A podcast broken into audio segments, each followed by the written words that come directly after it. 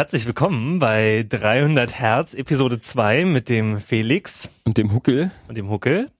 Äh, also die Frage ist natürlich jetzt angebracht. Heißt du eigentlich überall Felix oder heißt du eigentlich, wie im Internet ja oft zu sehen, Flex? Äh, Im Internet heiße ich Flex und normalerweise Felix, weil mein Freundeskreis mit dem Internet irgendwie nicht so viel anzufangen weiß.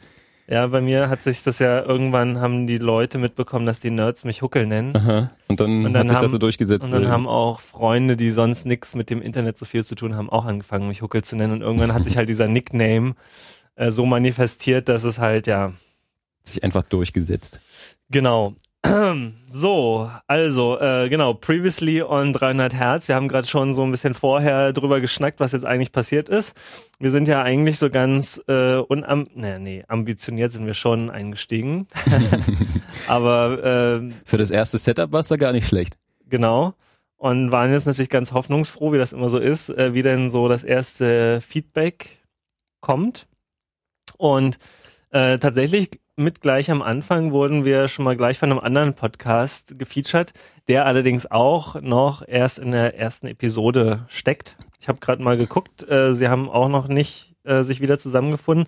Das, äh, der Podcast heißt Phonolog.fm. Da featuren wir jetzt gleich mal zurück. Da featuren wir nämlich gleich mal zurück. Äh, der, in dem Podcast geht so ein bisschen um so Produktionstechnik, so Mixen, Mastern und äh, Postproduktion und so, der ganze Kram. Klingt interessant. Ich habe schon ein bisschen reingehört. Ich hatte jetzt noch nicht die Zeit, das fertig zu hören, aber die waren auf jeden Fall so freundlich, uns zu erwähnen. Dann äh, pointen wir mal schön. unsere bisherigen äh, Hörer auch mal dahin. Und unsere bisherigen Hörer. Genau. Die, äh, denen danken wir natürlich erstmal fürs Zuhören und fürs zahlreiche Feedback. Ja, es gab super Feedback bis jetzt. Genau. Also schöne Kommentare ähm, und äh, geflattert wurde auch schon. Geflattert Echt super. Wurde auch schon. Ähm, es wurde auch äh, auf die Thomann-Links geklickt. Ah. Aber ja, ähm, darum geht's ja nicht primär. Ähm, heute, noch so als kleiner Unterschied, ähm, sitzen wir nicht bei Felix in Leipzig in der Küche, äh, in, in, seinem Zimmer, sondern wir haben uns in Berlin getroffen und wir Im haben... Im Herzen des deutschen Podcasts. Genau, in der, Zent in der Schallzentrale des deutschen Podcasts haben wir uns quasi, naja, heutzutage ist das nicht mehr so wahr, es gibt ja ganz viele andere Podcasts, aber hm, äh, ist schon die, äh, die Schallzentrale. Äh, wenn man hier so sitzt, ist es wie die Schallzentrale, genau. Wir haben uns nämlich beim Tim von der Metaebene, äh, in der Metaebene eingefunden und sitzen jetzt sozusagen äh, da, wo auch die ganzen anderen CRE, äh, Mobile Max, äh, ähm, NSFW. NSFW und diese ganzen anderen Podcasts entstehen. Da nehmen wir jetzt auch gerade auf. Und wir nehmen auch Tims Setup. Es gab zwar viele Leute, die gemeint haben, ja, wir fanden ja euren natürlichen Sound, der über unsere Kondensatormikrofone entstanden ist, sehr schön. Und es gab auch einen, der explizit sogar sagte, es ist ein schöner Kontrast oder schöne Abwechslung zu dem Metaebene-Sound. Ah, es sind ja auch Kondensors. Ja, aber sehr kleine halt, ja. ne? Und das, das hört man schon. Ich ähm, die, die jetzt die Episode 2 hören und da sehr audiophil unterwegs sind, ich werde auch wirklich sehr interessiert an Feedback, weil prinzipiell finde ich den Kondensatormikrofonklang auch schöner. Mhm. Der hat halt so ein paar andere Nachteile, aber äh, wenn ihr jetzt darauf bestehen sollte, dass wir mit Kondensatormikrofonen aufnehmen, dann könnte es sein, dass wir uns dazu überreden lassen, weil wir haben natürlich allerhöchste Klangansprüche. Ich finde das nur gerade so super bequem, einfach mit diesem Headset, dass ja. man sich so in den Stuhl flezen kann hier und auch mal nebenbei was tippen und man sieht sich gegenseitig und hat nicht immer so einen so einen Strumpf vor der Nase. Gut, also man, mein, unser Setup war letzte Mal mit dem kleinen Tisch und so, das war alles Ja, so na, das war echt nicht optimal, aber es klang. Es klang, genau. Naja, wie dem auch sei. So viel erstmal zum Geplänker vorneweg. Genau, Dankeschön an Tim. Dankeschön an ich Tim. Ich freue mich echt ein Keks, dass wir hier sein können. Das ist Wahnsinn. Ja, das ist auf jeden Fall sehr freundlich. Ich habe ihn auch gestern erst gefragt, ganz spontan. Und äh, dem könnt ihr sozusagen auch nochmal den ein oder anderen Flatterklick dann für den Podcast oh ja. äh, zukommen lassen, denn äh, nicht nur er nutzt das, sondern eben auch ein paar andere. So, und jetzt steigen wir ein mit den äh, wirklich wichtigen Themen. Äh, und für den heutigen Podcast haben wir uns das Wichtigste, was jeden Gitarristen natürlich äh, von Anfang an direkt beschäftigt, ähm, herausgesucht. Und das sind Plektren. Ja. Okay, was spielst du denn für Plektren? Also, ich habe, also ich habe schon immer mit Plektrum gespielt, weil ich nie, also ich hatte zwar auch eine Akustikgitarre, aber ich fand das mit Fingerspielen blöd. Äh, das ist natürlich jetzt auch so eine starke Anfängerhaltung und eigentlich hätte ich schon ein bisschen Bock, auch ein bisschen so Hybrid-Picking oder sowas zu betreiben. Aber ich spiele schon immer mit Plektrum und ich habe mir am Anfang gleich äh, so einen Batzen Dunlop Standard 73 und 88 Millimeter Plektren. Die Nylons oder die, die Tortex? Die Nylons. Mhm. Und die spielte ich, bis ich sie jetzt alle verbummelt habe im Wesentlichen. Und ich habe auch mich zwischen den 77, äh, 73 und 88 Millimeter habe ich mich jetzt eigentlich so auf die 73er eingespielt. Mhm. So, und die. Die sind noch recht weich, ne? Genau, die sind recht weich und man kann aber gut, also ich finde die ganz gut und naja, jetzt habe ich halt die meisten davon verbummelt und hatte dann, muss schon immer so in meinen Hosentaschen suchen, na, ja, ja. wo ist noch so ein Plektrum. Ähm, und jetzt habe ich Dafür ist übrigens so diese kleine Tasche über der normalen Hosentasche da. Da kommt Pleck drin rein. Dafür ist die da. Kein iPod. Genau. Ähm, ja, naja, und dann habe ich jetzt mal geguckt so in meiner Nerd-Gadget äh, Sucht und habe geguckt, was gibt's denn eigentlich so für Pleck drin? So, ist das der letzte Stand, so ausgestanztes Nylon-Plektrum? Mhm. Und habe dann halt festgestellt, dass es nicht der letzte Stand ist. Und dann gibt's eben, was man, wie heißen die nochmal, die Tor... Äh, Tortex heißen die, glaube ich. Genau, von Dunlop irgendwelche genau. ähm, höherpreisigen Tortex und ähm, die, die sind dann halt auch nicht mehr ganz so wabbelig, auch die dünneren nicht. Genau. Äh, und was ich jetzt festgestellt habe, ist gleich jetzt erstes, dass die nicht so eine Grat haben. Mhm. Also die ausgestanzten Billigplektren, die sind, haben halt auch so eine richtig scharfe Kante. Ja, ja. Und am Anfang, wo ich so das Plektrum auch noch nicht richtig halten konnte, sage ich mal, mhm. ähm, da habe ich mir, glaube ich, auch einige Seiten einfach dadurch zerrupft, dass ich so mit dieser. Oh, echt? Ich weiß nicht, ich habe so das Gefühl, dass wenn, wenn da die Kante auch so richtig schön scharf ist, das ist natürlich jetzt vielleicht auch alles Einbildung, aber ich hatte auch früher noch den Neuner-Satz Seiten gespielt und mhm. da ist mhm. ja dann eben die hohe E-Seite wirklich sehr ja. dünn. Und ich könnte mir schon vorstellen, dass wenn man da mit so einer harten Grat drauf hackt, dass das Metall dann sagt, nee, ja, danke. Freuen wird sich darüber nicht. Genau. Ähm, und von daher bin ich jetzt von diesen Tortex von Dunlop tatsächlich ganz angetan. Also die halten sich gut, die fühlen sich nicht so wabbelig an und sie haben, sind halt wirklich äh, sanft geschliffen, ja. Mhm. ja ich habe ja jetzt auch schon echt einiges durch, was Plektron angeht. Natürlich auch mit diesen Standard-Nylon-Picks eingestiegen und ähm, mit recht dünnen sogar. Ich glaube, das waren die die 70er oder sowas, mhm. also die, die grauen. Ja. Und die haben sich dann aber doch sehr schnell runtergespielt. Ich habe auch eins mit, kann ich dir nachher mal zeigen. Ähm, es ist nur noch so groß wie mein Daumen ungefähr. Also die Hälfte vom Plektrum fehlt mittlerweile. Krass. Und äh, ja, dann hatte ich auch immer das Problem, dass, dass die halt mal wegflutschen. Deswegen war ich von diesen ganzen anderen Dunlop-Plektron nie wirklich angetan, weil die halt so eine sehr glatte Oberfläche haben. Ja. Da spielt sich halt dann irgendwann so die, äh, dieser Druck weg das Label, was da drauf gemalt ist und dann, dann fluscht's äh, halt umher. ja, genau. Und dann stehst du da auf der Bühne, hast gerade nicht irgendwie einen Plektrumhalter am Mikrofonständer und sowas und dann ja. bist du ja natürlich erstmal aufgeschmissen. Wühlst dann in der Tasche rum zwischen den Songs, das, ah, das ist nervig. Ja. Ah, dann habe ich irgendwann im Musikladen einfach mal so aus diesen Kisten aus jeder Ecke eins rausgegriffen, um einfach mal durchzuprobieren. Ja. Und habe dann eine ganze Zeit lang diese etwas kleineren äh, Ethernet-Spektren gespielt mit ähm, mit so Sandpapierauflage. Ist halt so ein Stück, na wie wie, Schle äh, wie Schleifpapier drauf. Okay. Äh, es geht aber auch bloß die ersten, weiß nicht, die ersten drei Wochen gut. Wenn man die dann wirklich regelmäßig spielt, ist es ist, ist genauso abgespielt wie der Rest vom vom Pick dann. Okay. Und dann bin ich irgendwann mal per Zufall ähm, auf die Carbon-Nylon-Plex von äh, Pickboy gestoßen. Carbon-Nylon-Plex von Pickboy? Moment. Genau, das, das war dann halt so eins aus der Handvoll, die ich mir mal mitgenommen habe aus dem Laden. Mhm. Und die spiele ich bis heute. Also die sind recht hart. Das sind, also dafür, dass es 88er sind, kriegt man die nicht gebogen. Okay. Und ähm, die halten recht lange, sind, haben eine schöne Spitze, sind also laufen nicht so komisch rund zu wie die normalen Tortex von von Dunlop, sondern sind richtig schön scharfkantig unten und haben eine schöne Spitze.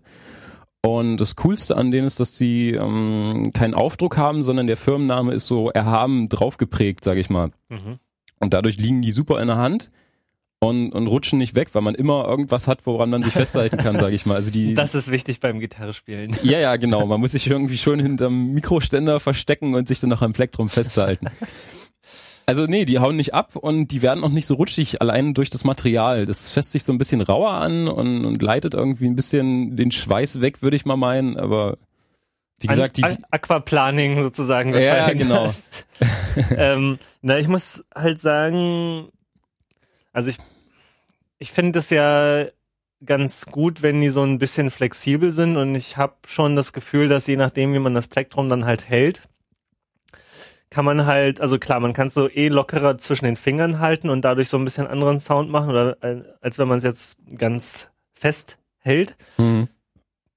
Aber man kann auch irgendwie, wenn man jetzt sozusagen das Plektrum so hält, mit dem Daumen so ein bisschen, also so, ja, jetzt kann ich es dir halt nicht so zeigen, aber so quasi mit dem Daumen in der Mitte so ein bisschen biegt, dann ja, ja. wird's halt steifer. Oder man hält es halt so ganz, ähm, äh, naja, so ganz plan eigentlich und dann schlabbert's mehr sozusagen. Es reicht dem Huck immer ein Pleck. Ja, oh, damit, er jetzt, damit er jetzt Sachen machen kann, die alle nicht sehen. Boah, das ist ja. Es ist sehr hart, ne? Das ist sehr, sehr hart. Ich ja. habe auch echt eine Zeit lang wirklich nur weiche Pleck drin gespielt und bin dann irgendwann wirklich mal auf die gestoßen und seitdem bleibe ich dabei. Okay. Mit dem bin ich so zufrieden. Nachteil ist halt, dass sie schwarz sind. Also wenn man es verliert, ist es meistens weg auf einer dunklen Bühne. Ja. Ja, gut. Die hätte ich gerne in Rot oder irgendwie so Neongelb oder was im Dunkeln leuchtet. Ja, stimmt. Das wäre super. Ja, die, Aber das, das Material ist toll. Das ist jetzt schon ein bisschen runtergespielt. Das ja. hat schon eine runde Spitze. Ja, diese Tortex von Dunlop, die äh, gibt es natürlich auch noch in unterschiedlichen Stärken. Die sind halt so gelb transparent. Da habe ich noch keine ja. Erfahrung gesammelt, wie, ähm, wie gut sichtbar die beim Verlieren sind. Aber ja, also das, das sind dann so die Sachen, die einem dann auffallen, auch wenn man sich eben so ein bisschen dann als Anfänger doch mehr mit der Gitarre beschäftigt, dass es auch bei diesen Plektren Unterschiede gibt und auch dem Anfänger sei empfohlen, durchaus genau, was du meintest, einfach, einfach mal probieren, genau. in den Laden gehen und wirklich mal äh, von verschiedenen Herstellern verschiedene Stärken mitnehmen und die einfach immer mal wieder Richtig, so wechseln. Dass man so seins gefunden hat, was bequem ist, was auch den Sound irgendwie so ein bisschen ausmacht. Genau, weil. Die Dinger gibt's ja meistens auch alle einzeln für so 50 Cent bis 2,50 Euro das Stück. 2,50 Euro für ein Plektrum. Ja, gibt's. Also ich habe, ich das hab sind dann, das sind dann halt aber auch meistens diese aus diese, Elfenbeinen geschnitzt. Ja, nee, irgendwie Fender Müll mit äh, mit Pin-up draufgedruckt oder so, ah, ja, so ein Kram, was man sich einfach bloß an der Wand hängt oder so. Das, ja, das ist okay. nicht zum Spielen gedacht. Also äh, ich habe mal ein Video gesehen von einem Typen, der so eine der hat so einen YouTube-Channel, der, der heißt GarageBand and Beyond, der einem dann so ein paar Sachen auch ganz gut erklärt, obwohl er halt immer GarageBand benutzt, was ich eben so ein bisschen fragwürdig finde, aber er macht halt ganz viel advanced Kram eigentlich mit GarageBand und der hat halt auch mal ein Video gemacht über Plektrum und dann hat er auch so ein 5-Dollar Plektrum oder 8-Dollar Plektrum vorgestellt und meinte so, jetzt pass auf, okay, wir wissen Goldkabel und dieser ganze Hokuspokus und so. Aha. Und wenn ich mich recht entsinne, ging's, ich muss das Video mal rausholen, aber es ging, sein Punkt war, der hatte irgendwie eine Akustikgitarre, wenn ich mich nicht täusche. Er hat so drei Plektren gehabt und er schlägt dann halt so an, macht so das Gleiche. Mhm. Und äh, wenn du Plektrum Akustikgitarre spielst, dann hörst du ja auch halt sehr viel von diesem Plektrum Anschlag. Der, der Anschlag, ja, ja. Und dann dieses teure Plektrum, obwohl es eine äh, einigermaßen gleiche Stärke oder sowas hatte, das hatte dann eben diese komischen Plektrum-Geräusche sehr viel reduzierter. Okay. Wenn ich mich nicht täusche. Also das ist jetzt so. Aha. Weißt du noch, aus welchem Material das war? Ja, Elfenbein halt, ne? Ah, echt? Nein. Wundern würde es mich nicht, wenn es so einen Mist wirklich gibt. ähm, äh, ich kann das, ich suche das nachher mal raus. Also das ist jetzt wirklich so, äh, loses Erinnerungswissen. Ich habe mal seinen Channel so ein bisschen durchgeklickt und was er da so hat und ähm, mhm. das war halt dabei. Naja, ich, also ich glaube nicht so richtig daran. Das ist genauso wie mit diesen Kabeln, die jetzt besti für besti bestimmte Musikrichtungen oder für bestimmte Instrumente optimiert sind im Frequenzgang und bei der Übertragung und Basskabel. Äh, hm? Und genau und also jetzt von ähm, jungfräulichen Praktikanten beim Mondschein irgendwie, ich sag Praktikanten, ja, äh, äh, gewoben wurden oder geflochten wurden mit Goldkontakten und so. Das ist der gleiche Scheiß. Also ähm, Plektrum finde ich, also von, von den ganzen Gadgets. Da fängt's an, ne? Da fängt's schon an, aber letztendlich äh, ist natürlich auch so die was da immer alle sagen, so die Musik kommt aus den Fingern, ja, und du kannst irgendwie den schrottigsten Kram spielen, solange du irgendwie den den Groove hast, ist alles egal sozusagen. Ne? Und wenn den Groove Alles nicht, nicht, aber es macht so viel aus. Ja. Also Also- wem der wirklich spielen kann und so einen, so einen eigenen Sound hat, dem kannst du wirklich irgendwie mülliges Zeug geben und es klingt nicht mehr ganz so müllig wie bei dem Anfänger oder so. ja. Da ist was dran. Ja, ich habe hier kürzlich, ähm, hat mir ein Kollege einen Künstler präsentiert, der heißt C6 Steve, Mhm. also seekrank Steve. Und der, er meinte halt so, weil ich gerade wieder so ein bisschen Gadget-Hunger habe und wir so im Chat so mit irgendwelchen äh, Gadgets fantasiert haben. Er meinte übrigens, hier um deinen Gadget-Hunger mal ein bisschen zu leveln, Hm? äh, guck dir mal das Video an von C6 Steve und das ist halt so ein Typ, der so wirklich aus den absurdesten Sachen Gitarren baut oder die schrottigsten Gitarren mit nur vier Seiten hat und so einen abgeranzten Fender Blues, wha- whatever Amp hat und der rockt halt trotzdem. So, der macht richtig Klar. coole Mucke und spielt dann mit dem Bassisten von Led Zeppelin halt auf der Bühne Mhm. und so. Also der hat, also der, und der war halt, hat halt Jahre auf der Straße gelebt und ist so ein kleiner, so ein bisschen Hobo-mäßig, ja. Aber äh, das packen wir auch mal in die Shownotes. Äh, da sieht man Ja. dann, das ist echt so ein ganz gutes Kontrastprogramm, um sich mal so kurz wieder zurückzuholen. So, okay, du brauchst, du brauchst nicht viel, um Sound zu machen. Ja, irgendwie, es geht eigentlich so eher um den Groove und nicht um das Ja, Equipment genau. für den Groove. Mal, Ist die Räuspertaste hier eigentlich am Start? Ja, du kannst mit der A-Taste. drücken? Ah, ah, sehr cool. Müsste ja eben immer nicht mein Gehuste ertragen. Hast du denn schon gehustet? Ja, schon oft. Ja, das äh, äh, angeblich kann auf Phonik äh, auch Hustgeräusche rausfiltern. Wirklich? Also angeblich können die zwischen Sprache und Husten Ah, unterscheiden. wie hat mir cool sind die denn? Aber das, probier das können wir nachher mal ausprobieren dann. Ja. ähm, gut, also nichtsdestotrotz, Plektrum hat schon auch einen großen Unterschied und ich würde ja auch sagen, als gerade so als Anfänger sollte man schon so ein bisschen rumprobieren und nicht den allerbilligsten Schrott auch immer nehmen. Also gut, bei Plektren, da kannst auch das aller, ja, da kann man ruhig auch das sehr günstige nehmen. Ja, ich habe mich auch lange Zeit dagegen gesträubt, so eine, so eine Tüten zu kaufen, wo dann gleich mal 12, 15 Stück drin sind. Einfach weil ich noch nicht so wirklich was gefunden hatte, womit ich zufrieden war. Hm. Und naja, irgendwie gleich so 15 Euro ausgeben für einen Satz Plektren, den man dann irgendwie doch nicht mehr mag. Also dann wirklich lieber erstmal rumprobieren und alle einzeln kaufen. Genau. Ja, und weil das kann halt auch, wenn ihr dann nämlich zum Beispiel irgendwie das dickste Plektrum, was es gibt, so, so ein Stück fast Metall oder Stein, so Stein, ja. äh, Steinplektrum benutzt, das kann halt auch den Spielspaß halt am Anfang signifikant lindern, weil man denkt so, ja, okay, machen wir jetzt keine Gedanken ums Plektrum, ist ja nur so ein Stück Plaste. Mhm. Und dann kommt man halt überhaupt nicht damit klar, ne? Das äh, ist genauso wie so eine Gitarre, die ganz billig ist, wo die Seitenlage halt so schlecht ist, dass man sich unglaublich doll anstrengen muss, ähm, da sauber die Noten zu greifen. Und dann denkt, ah nee, das Gitarre spielen, das ist nichts für mich. Und dabei liegt es halt eigentlich nur daran, dass die Gitarre sich halt so mies spielt. Und mit einer anderen Gitarre, die halt vielleicht 100 Euro mehr kostet, äh, ist es so viel einfacher für einen Anfänger auch die Akkorde ordentlich zu greifen und es klingt gut, was dann halt die Motivation oben hält. Ne? Also das ist eigentlich, das ist eigentlich auch ein schönes Thema, Gitarrenkauf. Ne? Oh ja. Was war denn deine allererste Gitarre? Äh, naja, also bei mir war das so. Ich habe ja irgendwann vor nicht allzu langer Zeit gedacht, ich brauche jetzt mal, ich will jetzt Gitarre. Äh, und dann hatte ich einen Gitarrenlehrer oder einen Freund, der Gitarrenlehrer ist und auch in Bands war und Ahnung hat und meinte, ja, was, was, was würdest du denn empfehlen? Und der hat mir eine Jack and Denny's, also von musicstore.de ist das so die Billo, Die Hausmarke. Billo China Marke quasi.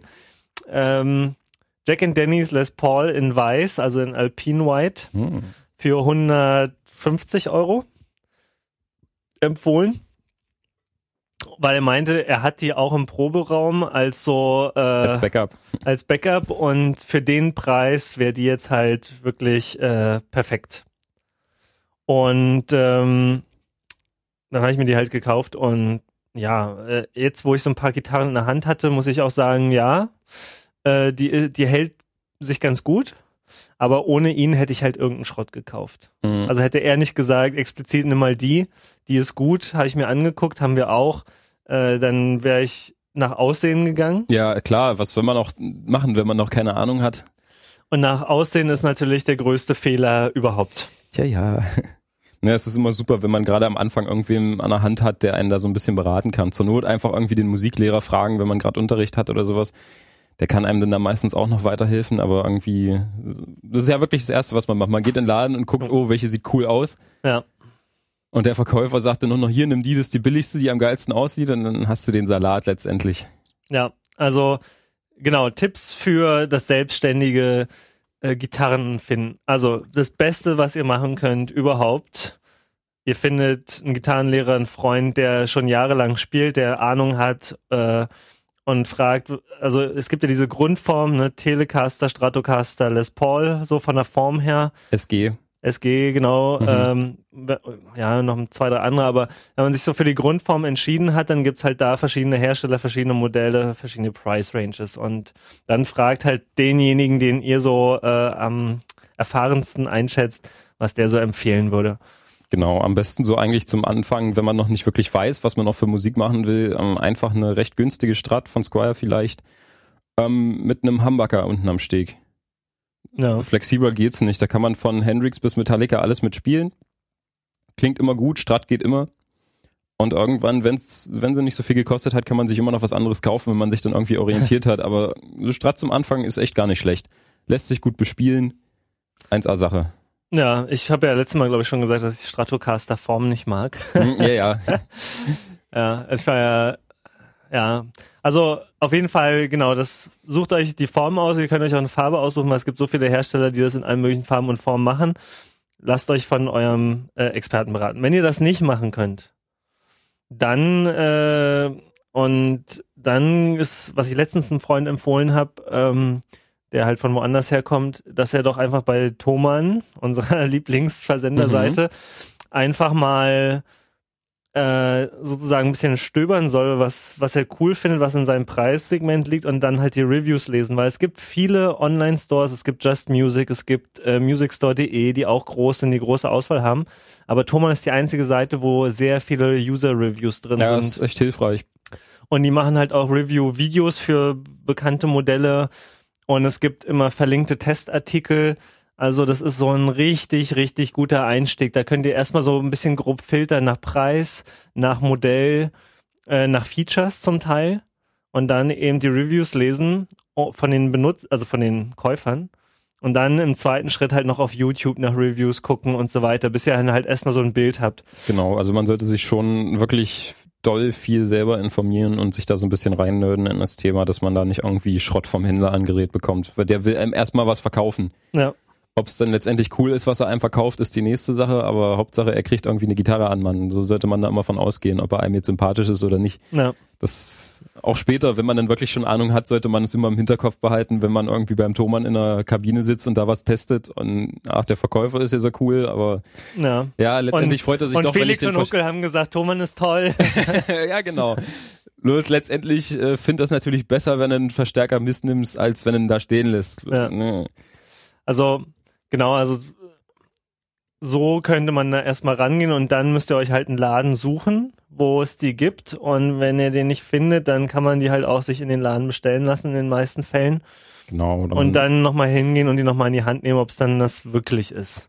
Richtig. Ähm, auf jeden Fall ausprobieren, nicht blind kaufen. Und das ist ja auch das Schöne an diesen ganzen Online-Versanddingern, dass man es einfach zurückschicken kann, wenn es einem nicht gefällt innerhalb vom ersten das, Monat. Das stimmt. Und bei Thomann ja sogar 60 Tage, oder? Ähm, nee, nee, du hast die 33 Tage ähm, Rückgabe. Mhm. Also ohne Angabe von Gründen einfach zurückschicken, kriegst die Kohle wieder. Und die 66 Tage sind dann die Umtausch. Ah, okay.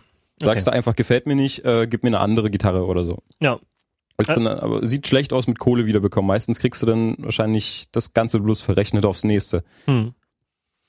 Ja, also so, so sollte man da rangehen. Und ähm, es gibt ein paar Sachen halt, die man als Anfänger einfach nicht beurteilen kann. Und wenn du jetzt, sagen wir mal, es kann sogar in der gleichen Modellreihe passieren, ja, du hältst zwei Gitarren aus der gleichen Serie Genau, zwei baugleiche, die genau gleich aussehen und dasselbe können und... Und die spielen sich halt trotzdem anders. Das ist dann zwar meistens nur eine Einstellungsfrage, aber so als Anfänger hat man halt keinen Plan davon. Da können die Reviews noch so toll sein, wenn die dann irgendwie nicht richtig eingestellt ist und ihr denkt so, ja, das ist sie, ich habe ja gelesen, die ist cool, kann es halt trotzdem sein, dass die Scheiße spielt. Und ähm, deswegen ist es halt mit so einem erfahrenen äh, Typen daneben dran halt noch viel besser, weil der dann die eben in die Hand nimmt und weiß, worauf er gucken muss. Für ein geübtes Ohr klingen die zwei Gitarren auch anders. Ja, gut, das ist dann nochmal das nächste, genau. Aber ähm, halt, ja, äh, es gibt, ja, ich weiß nicht, ich meine, man könnte es jetzt zumindest mal erwähnen, worauf man achten muss. Man kann es jetzt nicht zeigen oder vorführen, aber ähm, zum Beispiel meinte der, der mir beim Gitarrenkauf geholfen hat, ähm, ja, also ich habe ihm so ein paar gezeigt, die ich geil finde und er meinte dann, nee, also die hat so eine blöde Seitenlage, da kannst du irgendwie einen Hut drunter durchwerfen zwischen den Seiten und dem, ja, und dem Griffbrett. Also äh, das ist das ist doch die Seiten, ne die Höhe, also der Abstand zwischen Seite und Griffbrett. Ich weiß nicht, ob das schon die Seitenlage wirklich ist. Ich glaube schon. Ja das, wir sagen jetzt einfach, dass ja. es so ist, dann wissen wir, worüber wir reden. Genau, so. Ähm, die kann halt schon maßgeblich äh, auf die Bespielbarkeit sich auswirken. Wenn die nämlich zu groß ist, dann braucht man sehr viel Weg, dann verstimmen sich die Seiten, wenn man sozusagen diesen, wenn man die aufs Griffbrett drückt. Spielt sich ja nicht schön. Es spielt sich nervig. nicht schön. Ähm, aber schon allein diese leichte Verstimmung, weil du halt so viel ja, äh, Spannung noch hinzufügen musst, geht gar nicht. Dann diese Buntstäbchen, mhm. wie es mhm. in Deutsch heißt. Ja, die sollten vernünftig eingearbeitet sein, nirgendwo rausstechen, also keine Grate dran, vernünftig irgendwie in den Hals eingelassen und nicht irgendwie so gearbeitet sein, dass die Seite scheppert. Ja. wenn man irgendwo greift. Also dann kann man vielleicht noch was mit der Seitenlage rausholen. Es kann aber auch sein, dass die Bünde einfach uneben sind. Ja. Und dann wird's halt schwierig. Dann muss man das zum Abfeilen bringen lassen und alles richten. Das kostet nochmal Geld. Und, und das, äh, das, lohnt sich dafür nicht bei einer Einsteigergitarre. Genau, die Buntstäbchen am Halsrand. Manchmal, wenn man dann so mit dem Daumen über den Hals so fährt an der Seite, genau, also dann das, stehen ja auch manchmal so scharfe Kanten über und das ist halt auch. Das ist auch ein Ding der Unmöglichkeit. Also das muss wirklich alles plan und glatt sein und ja. ansonsten nichts. Und dann das nächste Ding, und das ist wirklich sehr schwer zu beurteilen als Anfänger und wenn man nicht den Blick dafür hat, der Hals, der ist ja so unter Spannung und äh, das ist auch erstmal immer für einen bestimmten Seitensatz angestellt. Ähm, und wenn die Spannung halt vom Werk jetzt nicht richtig eingestellt ist, dann hängt er entweder zu stark nach hinten oder zu stark nach vorne. Genau, also und entweder sind die weit, äh, sind die Seiten zu weit weg vom Griffbrett oder sie fangen halt an drauf zu schnarren, weil sie drauf schleifen. Aber eben auch nicht an, an jeder Stelle gleich, ne? Genau, also das merkt man dann erst, wenn man eine Weile mitspielt, so an bestimmten Punkten scheppert's dann halt. Ja. Und äh, auch das ist dann eben wieder so ein Punkt, wo der erfahrene äh, äh, Gitarrenspieler das schon ein bisschen besser beurteilen kann. Äh, wenn ihr jetzt eine Gitarre habt, die sozusagen, oder wenn man eine Gitarre hat, die, die eigentlich einem schon ganz gut gefällt, die aber so ein bisschen besser noch sein könnte, dann kann man die auch immer noch zu einem Laden bringen und sagen, hier mach mal so ein Grundsetup. Ich will den Seitensatz spielen stell mir den, die Halsspannung richtig ein, stell mir die äh, individuellen Seiten nochmal richtig ein. Also es gibt ja hinten an der Brücke bei einer Les Paul zum Beispiel kann man da noch ein bisschen die äh, die Buntreinheit stellt die man ein, genau. Einstellen äh, oder zum Beispiel wenn der Hals eine Krümmung hat, dass die Seiten halt sich auch schön um diese Krümmung rum äh, legen sozusagen. Genau, man passt halt die Seiten, wenn sie wirklich alle einzelne Reiter haben, wie bei einer Strat oder bei einer Tele, irgendwie dem dem Radius des Halses an. Genau. Also wenn man von, von oben drauf guckt, sieht man es nicht, aber wenn man es so ein bisschen schräg hält, sieht man halt, dass der, dass der Hals oft einen kleinen Bogen macht. Genau. Und ähm, in Berlin gibt's einen Laden, der da einen sehr guten Ruf hat. Das ist der Gitardoc. Mhm. Der hat eine wunderschöne Gitarrenwerkstatt am Spreeufer in Kreuzberg. Mhm. Gitardoc.de ist, glaube ich, seine Adresse. Ähm, packen wir natürlich auch in die Show Notes. Und da kostet, glaube ich, das Grundsetup äh, 59 Euro. Ach, das ist ja echt okay. Und dann ähm, habt ihr danach die Gitarre bestmöglich auf eure Wunschseitenstärke eingestellt. Er macht halt auch alle möglichen Reparaturen, ja. Also wenn eure, wenn euer Hals gebrochen ist, weil er aus Enthusiasmus äh, die Gitarre in die Ecke gefeuert habt nach dem Konzert oder euer weil er beim Üben nicht weiterkommt oder euer Gurt abgefallen ist, das ah, äh, da kann man auch mal drüber reden. Oh ja. Ähm, dann ist der auch wirklich der Typ, der sämtliche Unfälle einfach wieder behebt und er hat auch eine wunderschöne ähm, Gebraucht-Gitarrensammlung, wo man äh, Modelle kaufen kann und so. Den kann ich empfehlen. Ähm, und so eine Läden gibt's eigentlich in jeder größeren Stadt, also so Custom Guitar Shops. Es gibt auch zum Beispiel Seitenreiter heißen die, die sitzen in Kreuzberg bei mir um die Ecke. Also ich würde sagen, in jeder größeren Stadt gibt so ein so ein Custom Guitar Shop oder irgendeine Werkstatt, wo ihr das hinbringen könnt. Genau, in Leipzig würde ich die neue Musik empfehlen. Die machen das ganz cool und haben noch einen großen Laden mit dran. Genau, und dann gibt's äh, noch was in Berlin, das Pleckhaus. Mhm. Und was die machen, die haben sich so ein computergesteuertes System ausgedacht, pleckhaus.de äh, wo sozusagen die Gitarre eingespannt wird und dann wird die so von einer Maschine abgefahren, der Hals, da werden die Buntstäbchen auf Submillimeter genau gemessen und gefräst. Ui. Und die machen so ein richtig äh, computergesteuertes äh, Feinst-Setup. Äh, da gibt's auch ein Video, wo sie das mal zeigen. Ähm, die sitzen auch in Kreuzberg, aber ich glaube, dieses Setup war, das ist dann schon äh, das Pleck Standard, also Neu, Silber, Bünde, Bearbeitung der Bünde, Justierung der Seitenlage und so weiter. Das kostet dann alles schon 180 Euro. Mm, das ist schon eine Stange. Und das sollte man dann wirklich nur machen, wenn wenn die Gitarre mindestens so teuer war und eigentlich nur, wenn sie auch sogar ein ganzes Stück teurer war, weil sonst äh, lohnt sich das nicht. Genau. Man sollte sich aber auch wirklich selber damit auseinandersetzen, wie man seine Gitarre wirklich auch selber einstellen kann, wie man irgendwie am Hals rumschraubt. Da sollte man zwar vorsichtig sein, aber wenn man irgendwie Angst davor hat, mal selber an seiner Gitarre rumzuschrauben, ist es, glaube ich, nicht so gut. Man, man findet einfach noch mehr über sein Instrument raus und wenn man wirklich selber mal einen Satz Seiten wechseln kann, ist es nicht schlecht. Das sollte man schon drauf haben. Das sollte man auf jeden Fall drauf haben. Seiten wechseln, ja doch, das gehört auf jeden Fall ganz wichtig dazu. Also halt Seiten wechseln, Seitenlage einstellen, Hals einstellen, vielleicht noch die Bundreinheit selber einstellen, die Tonabnehmerhöhe selber einstellen. Das sollte man schon irgendwie als Gitarrist selber drauf haben. Ehrlich gesagt, ich habe das zwar alles schon gemacht, aber ich habe das dann einmal zum Gitardoc gegeben und danach habe ich festgestellt, dass äh, ich da irgendwie. Ja, es ist schon nochmal eine Schippe drauf. Man muss auch ein bisschen üben. Es klappt nicht gleich immer. Also man muss sich da auch ein bisschen belesen. Also meine, ja, meine Erfahrung ist eigentlich auch so von Kollegen, so die ersten Male macht man es eher schlimmer als besser. Ja, ja, genau. ja, man will halt dann, ja, die sollen halt so super Low Action haben, ja, die Seiten sollen so möglichst dicht am Griffbrett sein. Ist ja nicht immer das Richtige. Ja, genau. Ja. Also zum Beispiel ein Kollege von mir hat seine Les Paul dahin gebracht und der hat die schon so selber so super hm. runtergestellt, weil er halt so eher so Metal damit spielt und dann will hm. er halt immer so ja. Ne? Und dann meinte er ja hier irgendwie, ich bin damit nicht so glücklich, kannst du mir das nochmal einstellen und so low as possible und er meinte dann halt, ja du, also so ist kein Les Paul eingestellt, ich mach dir die Seiten jetzt eher höher wieder, mhm. weil das, was du da gemacht hast, ist totaler Käse. Ja, ja. Einfach und, und jetzt hat er, jetzt musste er sich erstmal dran gewöhnen, dass die Seiten wieder höher sind, aber er meinte, sie, sie spielt sich halt jetzt viel sauberer wieder. Ja, es ist auch einfach, wenn, wenn die Seiten zu dicht auf dem Brett liegen und man hat eine Gitarre mit, äh, mit Halsradius, dann ist es im ersten Moment natürlich erstmal ganz cool, weil alles spielt sich leicht und man braucht nicht so doll drücken und man spielt vielleicht auch ein bisschen schneller, bloß ähm, beim ersten Bending von der Seite merkt man, ähm, dass die irgendwann einfach äh, in diesen Radius reinkommt und dann auf der auf dem Platz, wo die nächste Seite kommen würde, das einfach aufliegt. So, dann hört sie auf zu schwingen, es klingt nicht mehr, vielleicht scheppert's auch noch, also es ist ganz hässlich. Da sollte, ja. da sollte man aufpassen, dass man auf einer Gitarre mit dollem Radius die Seiten nicht zu tief stellt. Ja, genau. So, äh, so, Gitarre fällt runter. Gitarre fällt runter. Ist sehr, sehr ärgerlich. Also ähm, mir ist es bisher zweimal passiert, dass der Gurt also da wollte ich die gerade irgendwie mal so beiseite drehen, um mhm. irgendwas zu machen und so und dann ist irgendwie der Gurt abgefallen, aber ich hatte sie noch in der Hand. Also mir ist es noch nie passiert, dass sie so irgendwie einfach so BAM.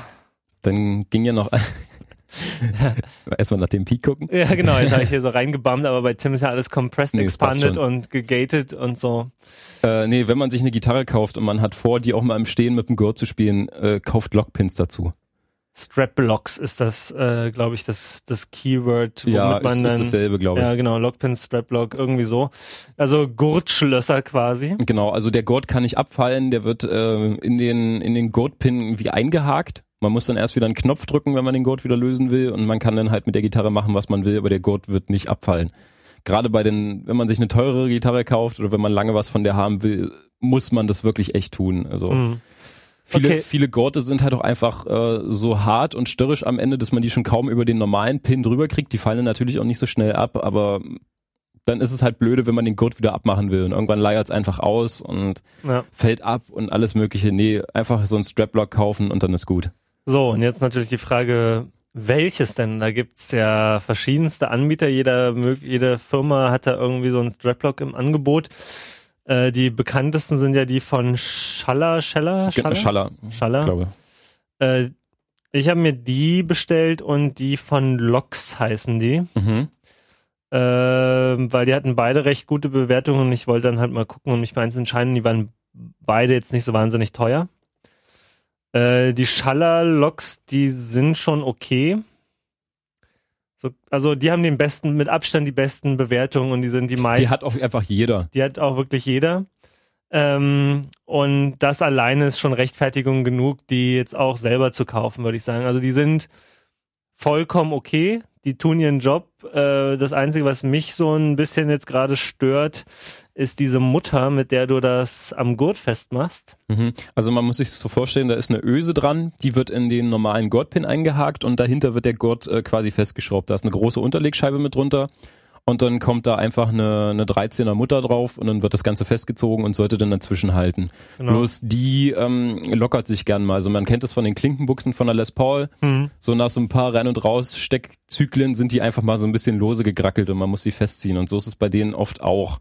Also genau, man, man verliert in diese Muttern gern mal und merkt sie nicht und dann fällt es trotzdem wieder runter. Also da sollte man schon drauf achten. Genau, und das finde ich allerdings für so einen Strap-Block jetzt auch naja, also. Wenn man die einmal anständig festzieht, dann passiert es so schnell nicht. Ja, ich bin jetzt tatsächlich kurz davor, da so, ähm, so ein, so ein, wie heißt das, das nicht, also ich nenne es jetzt Schraubenkleber, aber es gibt ja auch sozusagen so, mhm. äh, ja, heißt es auch Lock, also so, ein, so, ein, so eine Paste, die du da auch noch rauf äh, schmieren kannst, das dann genau, halt. Genau, es, es löst sich dann einfach nicht bei Bewegung. Genau. Und das System von Locks, das finde ich eigentlich von der Bedienung fand ich das angenehmer. Das ist dann so einer, den man von außen drauf drückt, oder? Genau. Genau, wo man den und, Pin nicht reinschiebt, sondern man klickt ihn drauf. Genau. Und ähm, auch weniger Hebel hat, weil es näher dran ist an der Gitarre. Ne? Ja.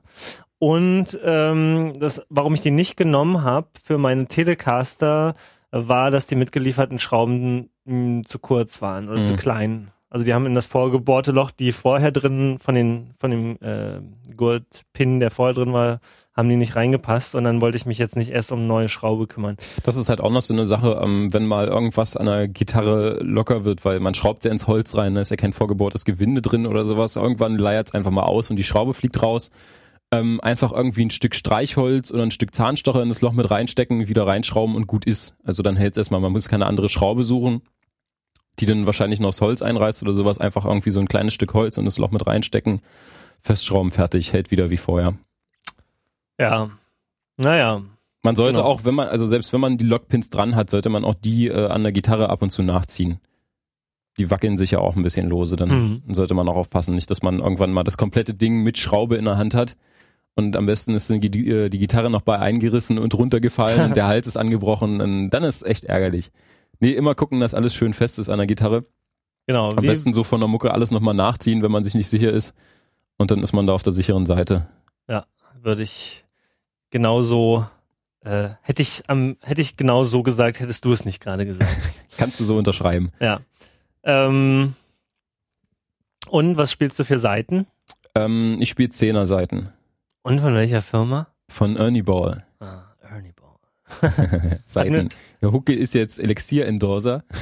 Endorser. Ähm, ja, äh, nach langer Suche nach meinen Seiten habe ich mich jetzt äh, für die Elixier entschieden. das hat ganz praktische Gründe allerdings. Also ähm, wir hatten ja letzte Mal vor, vor Episode 1 hatten wir beim Burger davor, hatten wir schon über Seiten gesprochen, dann im Podcast haben wir es sein lassen. Ne? Mhm. Ähm, und zwar habe ich das Problem, dass mein Fingerschweiß, der halt auch da ist, äh, es schafft, sämtliche Standardseiten zum Rosten zu bringen innerhalb von zwei Stunden. also es ist jetzt nicht so, dass ihr euch vorstellen müsst, dass meine Hand da konstant so klitschnass quasi am Triefen ist. Aber ihr merkt, dass wenn ihr eine Weile spielt, dann ja, äh, so ein bisschen äh, kommt da halt dann doch zum Vorschein und irgendwie werden, kriegen die dann echt so rostige Stellen innerhalb von zwei, drei Stunden. Mhm. Und die halten auch nicht lange. Die reißen dann vielleicht mal schon direkt nach einer Woche oder zwei, wenn ich zwei, dreimal spiele damit. Und das, Das fand ich ärgerlich. das fand ich so ein bisschen unhaltbaren Zustand. Und ich habe mich da immer mehr drüber beschwert eigentlich. Und dann meinte ein Kollege, ja, nimm doch mal diese Elixier-Strings. Und jetzt muss man wissen, dass diese Elixier-Strings ähm, halt noch so eine Beschichtung haben. Äh, im Vergleich zu den normalen Seiten, so eine extra Beschichtung, die eben dafür sorgt, dass die möglichst lange halten, dass die nicht rosten und so weiter und so fort. Und ich halt halt die ganze Zeit so, ja, nochmal eine extra Beschichtung, das, das beeinträchtigt doch den Klang. Das äh, ist ja so nicht die reine Lehre, ja, irgendwie jetzt hier nochmal so schummeln und ich könnte mir das überhaupt nicht vorstellen, dass auf so eine dünne Metallseite jetzt nochmal eine Beschichtung ohne große klangliche Nebenwirkungen ja, aufzubringen ist. Deswegen hatte ich da immer so ein bisschen Skepsis. Aber das mit dem Schwitzen und dem Rosten hat mich jetzt mehr genervt, deswegen habe ich es dann doch mal probiert.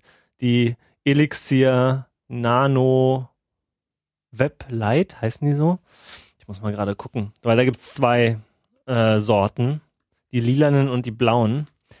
Und jetzt habe ich die halt Weißt drauf. du, wo da der Unterschied ist zwischen den beiden? Ja, die Beschichtung ist, also die eine Beschichtung ist irgendwie dicker oder anders. Mhm. Ähm, warte mal. Also man will, glaube ich, die blauen, also ich habe die blauen und man will auch die blauen. Mhm, okay. ja, Nano Web Light heißen die genau. Ähm, und irgendwie ist bei Thomann sind hier gerade die irgendwie. Uiuiui, also ein Satz 10 bis 11 Euro. ähm, genau. Das ist gut. Das ist schon sportlich, ohne Frage. Ähm, aber jetzt das Versprechen ist halt, sie halten drei bis fünf Mal länger. Mhm. So, also ich habe jetzt eigentlich vorsorglich, weil ich keinen Bock hatte, dass es im Proberaum mir meine Seite reißt und ich spiele halt Immer zweimal. mehrere Packen mit in der Tasche haben, ist ganz wichtig. Ganz wichtig, genau. Und dann habe ich halt auch tatsächlich vor oder nach dem zweiten Mal in der Woche spielen und ein bisschen zu Hause üben, habe ich gleich den nächsten Satz für nächste Woche draufgetan, weil ich halt keinen Bock hatte, dass es mittendrin reißt. Und auch so alles da so voll rostet. Ähm, das heißt, ich habe im Monat bestimmt drei Gitarrensätze schon äh, Seitensätze verbraten. Und das Mhm. sind dann ja, die kosten ja auch so ihre vier fünf Euro. Ja. Das heißt, ich habe schon mal 15 Euro so für Gitarrenseiten, plus dann noch die Zeit, die das Wechseln braucht, plus den Nerv und so weiter. Ne? So, jetzt habe ich diese Elixir-Seiten drauf für 10 Euro. Und die haben, der erste Satz hat dreieinhalb Wochen gehalten, bis die äh, kleine E-Seite, also die hohe E-Seite gerissen ist. Und in der ganzen Zeit kein einziger Rost. Keine einzige Stelle. Okay, und ich habe viel gespielt in diesen drei Wochen. Und die waren, die sahen aus wie neu. Und ich habe sie jetzt auch nicht großartig gepflegt, nur mal noch ein bisschen abgewischt, aber es war, also der, der Claim, der war da zu 100% erf äh, erfüllt. Das Schöne ist auch, bei Elixir gibt's auch die hohen E-Seiten so zu, einzeln zum Nachkaufen. Mhm. Es gibt auch, glaube ich, eine Packung von den Nano Web Lite, wo dann nochmal drei hohe E-Seiten extra mit dazu sind, weil die halt am ehesten äh, reißen. Okay, normalerweise reißt ja immer die D- oder die G-Seite. Echt? Ja, das ist eigentlich so der Klassiker. Die D-Seite? Ja. Die ist mir, glaube ich, noch nie gerissen. Echt nicht? Also, das, Aber ich spiele auch das ist so- sanfte Musik. meiner Erfahrung nach die Seite, die am häufigsten reißt. okay. Also unser Gitarrist, der kriegt's hin, dass die fette E-Seite reißt. Das habe ich auch noch nicht geschafft. Aber irgendwie so sind die D- oder G-Seiten immer irgendwie so ein bisschen scheiße verarbeitet oder macht's Pling? hm. Ich weiß auch nicht, was das soll. Nee, bei mir ist ganz oft die kleine, äh, die hohe E-Seite. Naja, ähm, es gibt, glaube ich, tatsächlich auch andere Seiten einzeln zu kaufen von den Nano-Webs, um halt nicht jedes Bestimmt. Mal ähm, so wahnsinnig viel ausgeben zu müssen. Ähm, genau, und ja, also von daher kann ich die tatsächlich total empfehlen. Der Unterschied ist halt wirklich, äh, die sind steifer. Also wer jetzt Ernie Ball Super Slinky toll findet und jetzt nachdem ich verschiedenste Seiten ausprobiert habe, muss ich sagen, die Ernie Ball Super Slinky, die sind auch wirklich super Oh ja. slinky. Da brauche ich echt auf meiner Telecaster eine Windung mehr, damit die nicht, also für die für die E und B Seite brauche ich eine Windung mehr, damit die nicht von dem Knubbel runterrutschen Ui. Als zum Beispiel bei den Dario oder bei den Mhm. Elixir. Und das ist ein deutliches Zeichen dafür, dass die slinkier sind. Mhm. Ähm, und die Elixir, die sind so, wenn du sie das erste Mal aufziehst, sind die relativ steif für einen Zehnersatz, hat Mhm. man so das Gefühl. Also man merkt beim Bänden und so. Aber es legt sich nach einer Zeit tatsächlich. Und ähm, ansonsten, was habe ich noch ausprobiert bisher? Die Darius. Und die fand ich einfach immer Ja, ich kann auch nicht verstehen, warum die irgendwer kauft.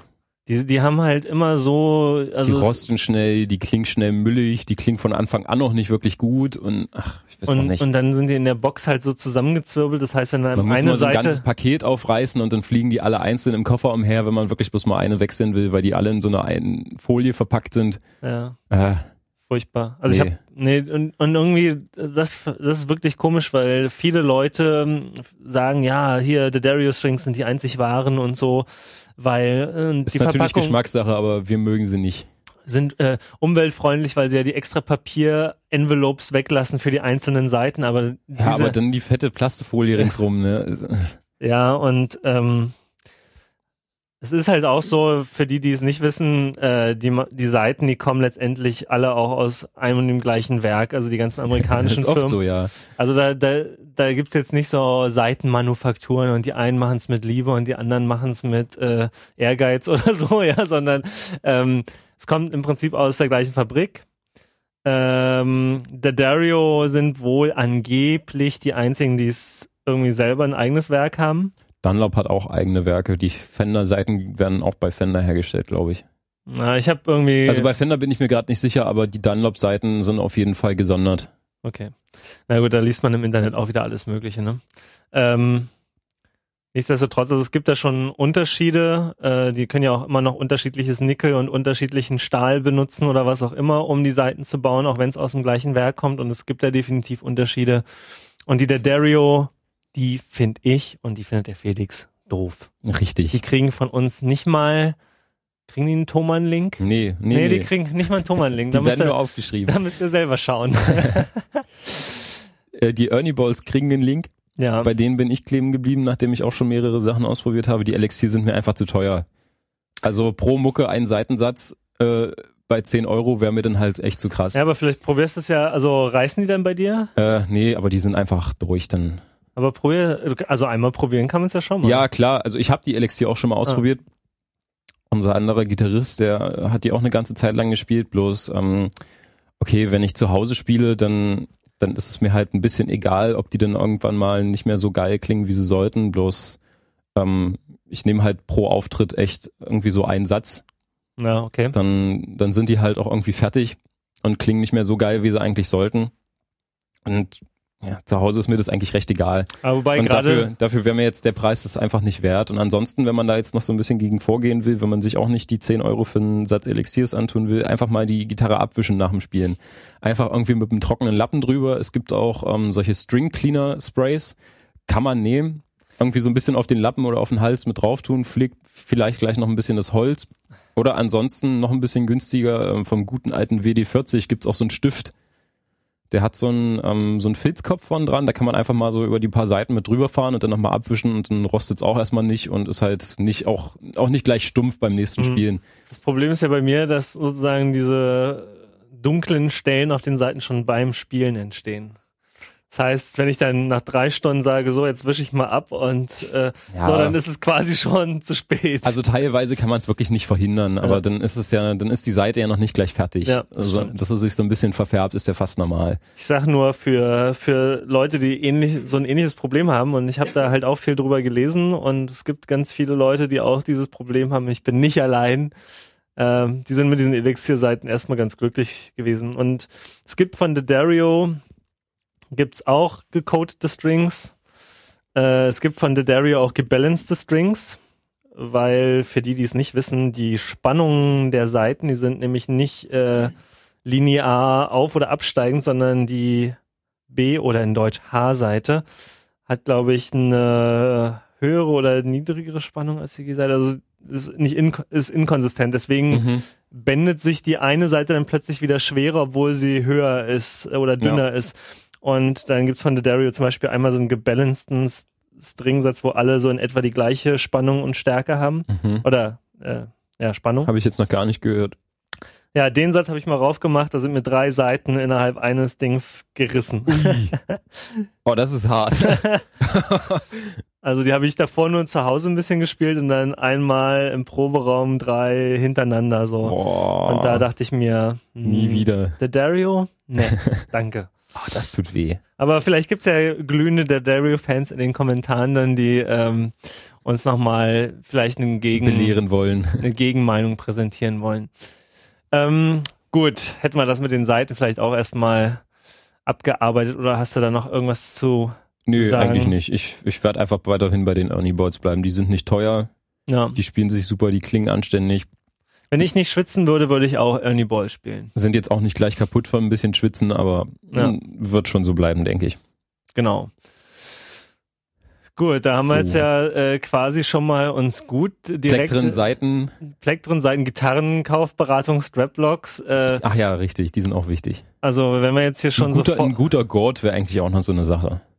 ja ja Es gibt halt so immer diese, diese Standard-Nylon, ja die sich dann so in den Hals rein ja, fräsen ist und kratzen und jucken Die gibt's und dann halt auch noch in etwas besser mit, äh, mit umgenähten Kanten, aber die werden dadurch so steif und hart, dass es schon teilweise dann auf den Knochen wehtut. ja Ja, es ist eklig. ich habe immer Stoffgurte. Mhm. Also so so im Fender Tweetstyle. Ich habe bisher immer nur Fender Gurte und alle so in so Tweetmuster und Baumwolle quasi. Mhm. Wahrscheinlich, nee, wahrscheinlich auch mit irgendwelchem Nylonzeug, aber die sind halt immer so äh, angenehm zu tragen. Die Ledergurte, die sind halt auch am Anfang immer so noch super steif. Das, also die werden wahrscheinlich dann noch irgendwann weich und kuschelig so mit der Zeit, aber ich habe Oder man kauft gute Ledergurte. Das ist halt auch noch die Sache. Ich habe so einen, so einen bunten Standard-Fender-Gurt. Der Mhm. ist halt nur von Innenleder. Der tut auch bis jetzt seinen Dienst, bloß es reißt langsam ein. Und irgendwann dachte ich mir so, okay, der ist mir zu schmal und zu kurz. Der muss lang und fett sein, damit es irgendwie bequem ist. Und ähm, habe ich mir mal einen Gurt für 70, 80 Euro gegönnt von, von so einer Lederfirma. Und oh, das Teil ist so super. Es ist weich, es ist bequem. Man kann ihn verstellen ohne Ende. Super bequem. Echt, kann ich nur empfehlen, da mal irgendwie anständig Kohle für rauszuhauen und dann tut's nach der Mucke nicht mehr so weh. Ja. Ja, ich habe also ich bin mit meinen Stoffgurten auch bisher eigentlich ganz zufrieden gewesen. Kein Grund zur Klage. Es war halt nicht der billigste, aber jetzt auch nicht so wahnsinnig teuer. Ich weiß nicht, haben bestimmt so 24 oder 30 Euro oder sowas gekostet. Ähm, aber auf jeden Fall nicht die ganz billigen Plastikgurte nehmen, die Ja, da Das- ist man nicht lange zufrieden mit. da ist man nicht lange mit zufrieden. So, äh, jetzt könnten wir ja vielleicht mal noch zu einem Thema, äh, was uns natürlich dauerhaft begleiten wird, äh, kommen, nämlich Effekte. Effekte? Ja. Okay.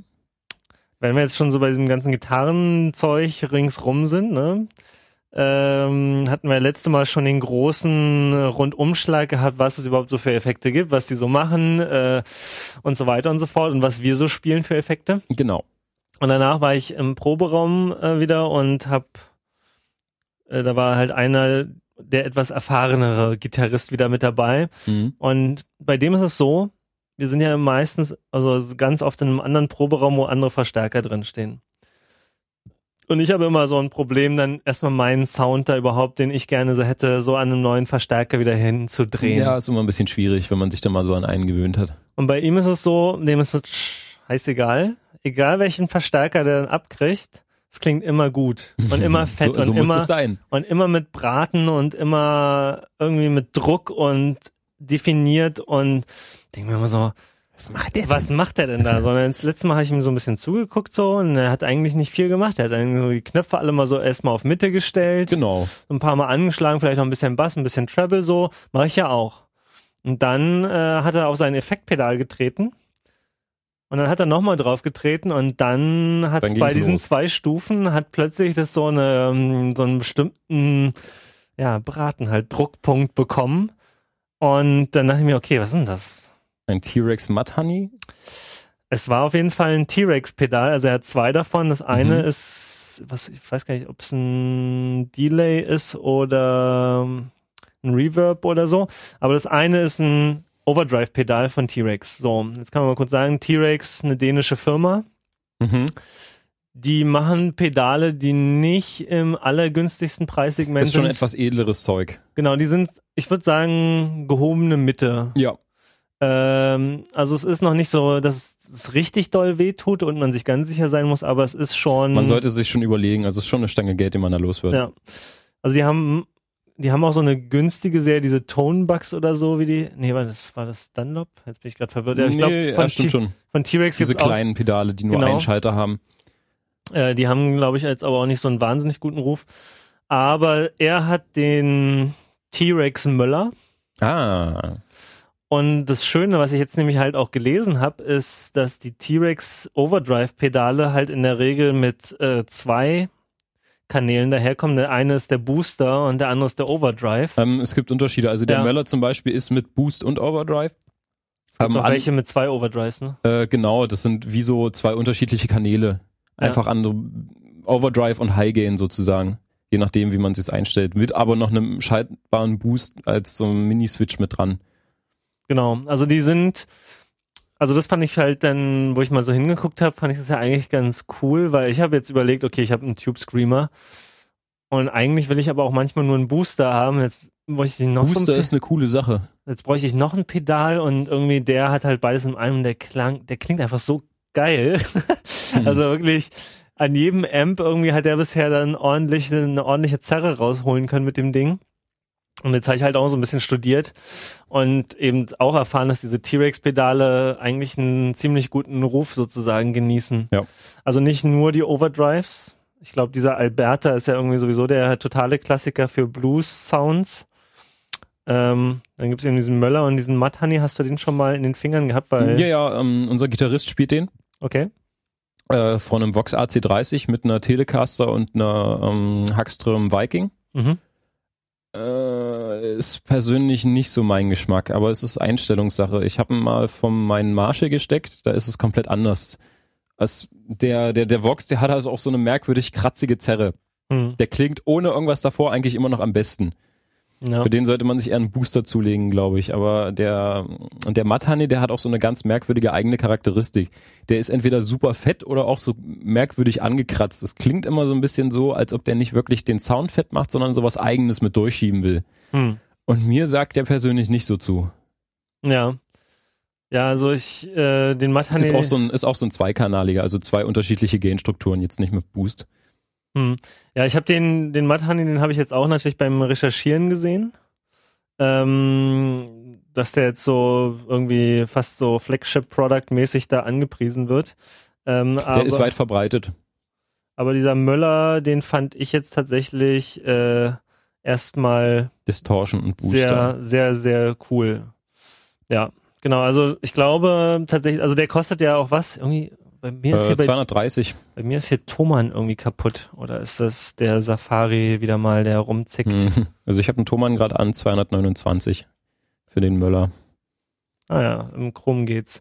Genau. Also das ist dann halt schon, ne, wenn man jetzt Anfänger ist und sich denkt, oh, ich will einen Overdrive, dann ist das vielleicht nicht die erste Wahl. Aber wenn es die erste Wahl ist, dann ist es vielleicht auch die letzte Wahl, weil man dann erstmal eine An ganze dem Wahl, hat man echt lang Freude, würde ich meinen. Ja, ja. weil man dann eben sehr viel Varianz dazu bekommt. Und schon alleine durch diese zwei Kanäle im Prinzip schon fast so ein bisschen den, einen Amp ersetzen kann mit unterschiedlichen Kanälen und Fußschaltern, äh, weil ganz oft auch äh, bei den günstigen Amps gibt's ja immer nur einen Kanal. Und wenn man dann doch irgendwie zwischen Clean, Boost und gezerrt irgendwie wechseln will, dann kann man halt mit dem Pedal auch aus einem einkanaligen Amp, der erstmal so clean eingestellt ist, drei Kanäle zaubern im Genau. Prinzip. Ähm, Booster ist, geht immer. Ja, Kriegt man jeden Verstärker mit zum Klingen, ist immer praktisch, kann man vor jeden vorstecken, also der tut's wirklich immer. Wenn du schon bereit bist, ähm, so viel Kohle rauszuhauen, dann schau dir mal die neuen Pedale von Bogner an. Ist so eine M-Schmiede aus Amiland. Äh, haben damit angefangen, dass sie einfach bloß Verstärker modifizieren und dann irgendwann äh, eigene gebaut. Und jetzt gibt's eine Pedalreihe, die so, naja, wie so kleine Verstärker schon aufgebaut sind. Also die simulieren die Kanäle aus einem klassischen Bogner-Amp mhm. sind aber super flexibel und, und klingen echt Hölle. Das, das ist sehr cool. Ich kann auch mal ein äh, Review-Video dem nachher mit reinschmeißen. Mhm. Und haben die auch äh, so, so dieses zweikanalige oder sind die Ja, es ist ein Boost mit dran. Okay. Also man kann halt ähm, in der Overdrive-Sektion so ein bisschen umherschalten, wie der, äh, wie der Klang sich so formuliert. Ob es jetzt eher in so Richtung bluesig oder doch härter gehen soll und das Ganze dann auch noch boosten. Okay. Packe ich auch mal auf meine Research-Liste. Ja, lohnt sich, glaube ich. Ähm, es gibt auch noch so einen Booster, also nur ein Booster-Pedal, was auch sehr gute Reviews so hat. Ähm, das ist dieser Spark Booster von TC Electronics. Weil Wie, ach so, hm. der ist relativ günstig und der kann sehr neutral sein, der kann aber auch aus einem schlechten Amp sozusagen mit so ein bisschen EQ-Reglern nochmal ein bisschen Glanz rausholen sozusagen. Ja, ja Also der ist echt vielseitig, ne? Genau, ich habe halt ganz von, von einigen Leuten schon gelesen oder ähm, YouTube-Reviews gesehen, die dann so meinten halt, ja, okay, wenn du jetzt einen Amp hast und der kann immer nur das eine, aber nicht das andere, was du auch gerne hättest, Mhm. dann probier's mal damit, weil damit kann man sozusagen seinen Amp noch ein bisschen hinbiegen in bestimmte Soundrichtungen und eben auch boosten, falls Ja. gewünscht. Ja, ist eine Genau. ganz gute Sache. Ansonsten ähm, ist so der Klassiker an Boostern eigentlich diese Exotic-Serie. Der RC, der AC und der BB Preamp sonst was Booster. Oder der kleine äh, EP-Booster. Der ist nur so groß wie ein, wie ein Stecker ungefähr, so wie der Polytune Mini. Ja. Passt auch keine Batterie rein, glaube ich. Ist sehr platzsparend, aber klingt wirklich gut. Ah ja, stimmt. Ich habe die, die hat man ja letztes Mal, glaube ich, auch schon mal erwähnt und die habe ich auch schon in meiner Bookmark-Liste Genau, die kann man sich auf jeden Fall mal ansehen. Die tun gut ihren Dienst. Ja, der hat auch dieser Exotic EP Booster, der hat ja auch sehr, sehr viele gute Bewertungen hier. Ja, Kost, kostet ein bisschen mehr als der TC Electronic. Weiß ich jetzt nicht, wie es mit der Vielseitigkeit ist. Ich glaube, der macht der einfach. hat, der der EP einfach- hat einen Regler. ja, ja ist, ja- ist ja halt die Sache. Man kann auch mit Ja. einem Regler viel machen. Ja. Aber ich hätte jetzt erwartet, dass der Regler vor allen Dingen für die Menge des Boosts, äh, ja, ja, ist er auch wahrscheinlich. genau. Ansonsten ähm, gibt's noch von MXR den äh, Custom Audio Electronics Line Boost, heißt der, glaube ich. Der ist auch echt in Ordnung. Ähm, den gibt's auch in einem Twin-Pedal. Genau, hier der MC401. Macht auch bloß laut, aber dafür gut. Und ist auch schön flexibel und transparent. Äh, gibt's auch in einem Twin-Pedal mit, äh, mit einem Overdrive mit drin. Was man jetzt von dem hält, ist so eine Sache, der geht ein bisschen in die etwas härtere Richtung. Mhm. Okay, ja, also ähm, gibt's sozusagen erstmal wieder neue Anregungen für, Mehr Sachen zum Kaufen. ja, nicht zum Kaufen, aber man, man guckt ja immer so ein bisschen, was es so gibt und ja, also ich kaufe mir jetzt auch nicht alles, worauf ich Bock habe. Also ich bin ja nach wie vor erstmal jetzt darauf aus, mir den Supersonic irgendwann zuzulegen und bin jetzt eigentlich mit meinem Setup auch, ist alles okay, krieg da schon einen ordentlichen Sound raus und ähm, klar, wenn ich jetzt irgendwie, wenn mich jemand mit Geld bewerfen würde, dann würde ich sofort losziehen und den Thomann Oh. plündern, aber ähm, das, ich kann mich noch zurückhalten, das ist nicht ganz so Also schlimm. eine Woche dort einmieten, um alles auszuprobieren. No. Ja, und dann, wenn man jetzt hier schon so bei Booster und bei Lautmachen ist, äh, ist mir noch so ein Thema letzte Woche eingefallen, weil ich mich, oder was heißt letzte Woche, äh, letzten Monat, seit der letzten Sendung. Nämlich, ähm, so im Proberaum macht man ja gerne laut, weil man will ja sich schon ein bisschen die Schuhe trocken föhnen, wenn es draußen geregnet hat. Hm. Und es macht auch Spaß, wenn man so die Schallwellen spüren kann. Äh, Es macht aber keinen Spaß, wenn Und die zu Hause kommt das Fiepen in den Ohren. Genau, wenn die Ohren das so ungehindert äh, abbekommen. Und ich, bei uns war es zum Beispiel so, ich habe mir schon immer was irgendwie in die Ohren gestopft, irgendwie so Papiertücher oder diese Schaumstoffplümpel. War natürlich nie so richtig glücklich damit, aber ich dachte mir so, das kann, also die Lautstärke hier, die kann nicht gesund sein. Und jetzt habe ich mal recherchiert, so ab wann das dann so schädlich ist. Und wir spielen ja auch drei Stunden. Und habe mir dann so für 30 Euro so ein äh, Schallmessgerät mal gekauft Mhm. hab das im Proberaum halt in die Mitte so geschraubt auf so ein Stativ. Haben wir so alle gespielt und dann standen da zwischendurch mal so 110 dB Ui. Auf der Tür. Ja. Da waren wir auch zu fünft, muss man sagen, aber im kleinen Raum so. Und 110 dB ist schon jenseits, schon einiges jenseits Ist nicht gut. dieser Marke, wo es schädlich ist. Und ähm, das sollte keiner von euch da draußen Wo ist Machen. die Marke? Ich glaube, schon bei so 100 dB geht's schon los. Ich muss jetzt nochmal recherchieren. Schlecht vorbereitet, ja, ja. Aber das findet ihr relativ schnell raus. Es war, glaube ich, so um die 100 dB, wenn es halt auf Dauer ist. Und es sind vor allen Dingen die hohen Frequenzen, die äh, schädlich sind. Ja. Also mit tiefen Frequenzen muss der erstmal auf 100 dB kommen, aber ähm, Ja, gerade so irgendwie schöne, epische Gitarrensoli jenseits des zwölften Bundes und so, ja, die, die brennen sich dann so richtig durch. Mhm. Die und Becken vom Schlagzeug. Becken vom Schlagzeug, sowas halt alles, ja. Und äh, gerade in so kleinen Räumen steht ja auch manchmal direkt einfach daneben oder vor dem Amp, wie auch immer oder werdet von einem anderen Amp geföhnt. Ja.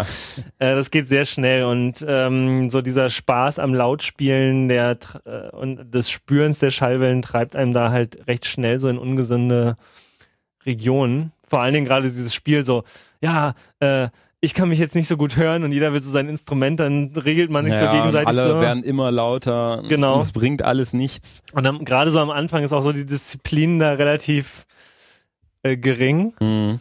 Und jetzt habe ich mich halt dann nochmal mit so Gehörschutz beschäftigt und was es denn da eigentlich so gibt, weil das Problem bei so Papier ins Ohr oder Schaumstoff ins Ohr ist ja, dass die bestimmte Frequenzen besonders runterziehen. Also die machen leiser, aber sie machen bestimmte Frequenzen. Das macht halt alles dumpf. Ja, ich würde nicht sagen, dass alles dumpf. Also sie lassen manche Sachen noch ein bisschen besser durch als andere, aber es ist auf jeden Fall komplett out of balance. So, mhm. es, es ist kein schönes, schon kein schöner Klang mehr. Und ich habe jetzt ähm, ein bisschen recherchiert, was denn so ein bezahlbar gibt. Mhm. Die Profilösung ist halt, man geht so zum Guss. man lässt sich so seinen Ohrkanal quasi äh, ausgießen. Ausgießen genau, und, und dann, dann, kann man halt äh, verschiedene Filter in diese in diesen neuen Pfropfen mit reinstecken, je nachdem wie leise man es haben will. Das Praktische bei denen ist halt, äh, die machen es halt nicht dumpf, sondern alles ist noch genauso im Frequenzspektrum erhalten, nur halt leiser. Ja. Aber die kosten halt auch 300 Euro. Genau. Am besten dann gleich noch irgendwie mit, mit Funktion, dass man sich auch mal in ihr, also in ihr Monitoring reinstöpseln kann und dann wird's halt richtig krass. Allein die Zusatzteile kosten dann schon mal so ab um die 600, wenn man was Anständiges haben will. Ja, also hätte ich zwar gerne so einen 300 Euro Gehörschutz angepasst, aber war jetzt nicht so. Äh ah, ich glaube, die Investition ist es irgendwann mal wert, wenn man damit irgendwie viel unterwegs ist. Ja. Ist natürlich schon auch praktisch einfach für Konzerte oder sowas. Wenn man irgendwie äh, fett vor der Anlage steht, nimmt man sich die Dinger mit und dann ist gut und man hört immer noch alles schön. Ja.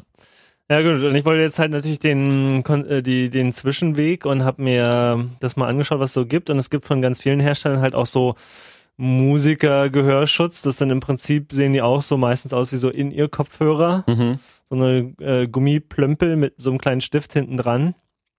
Und in diesen kleinen Stiften sind halt auch diese Filter die sozusagen noch Schall durchlassen und den halt durch äh, bestimmte Maßnahmen versuchen, möglichst neutral halt sozusagen eine Amplitude ja. äh, runterzubringen, ohne bestimmte Frequenzen da besonders zu benachteiligen. Und äh, ja, das gelingt halt mehr oder weniger schlecht. Da gibt's dann auch tausende Testberichte. Aber die liegen alle so in dem Bereich von so 20 bis 50 Euro, würde ich sagen. Mhm, das geht und, doch. Und die sind alle besser als als Schaumstoff oder Toilettenpapier im Ohr oder sowas oder Taschentuch mhm. äh, vom Klang her. Und ich habe mir jetzt die, ähm, wie heißen die, Alpine, Alpine, alpineearplugs.com ist die Webseite anscheinend. Nee, nee, nee, Moment, stopp, das ist irgendein so Reseller. Aber die heißen Alpine Music Safe, die ich mir jetzt gekauft habe.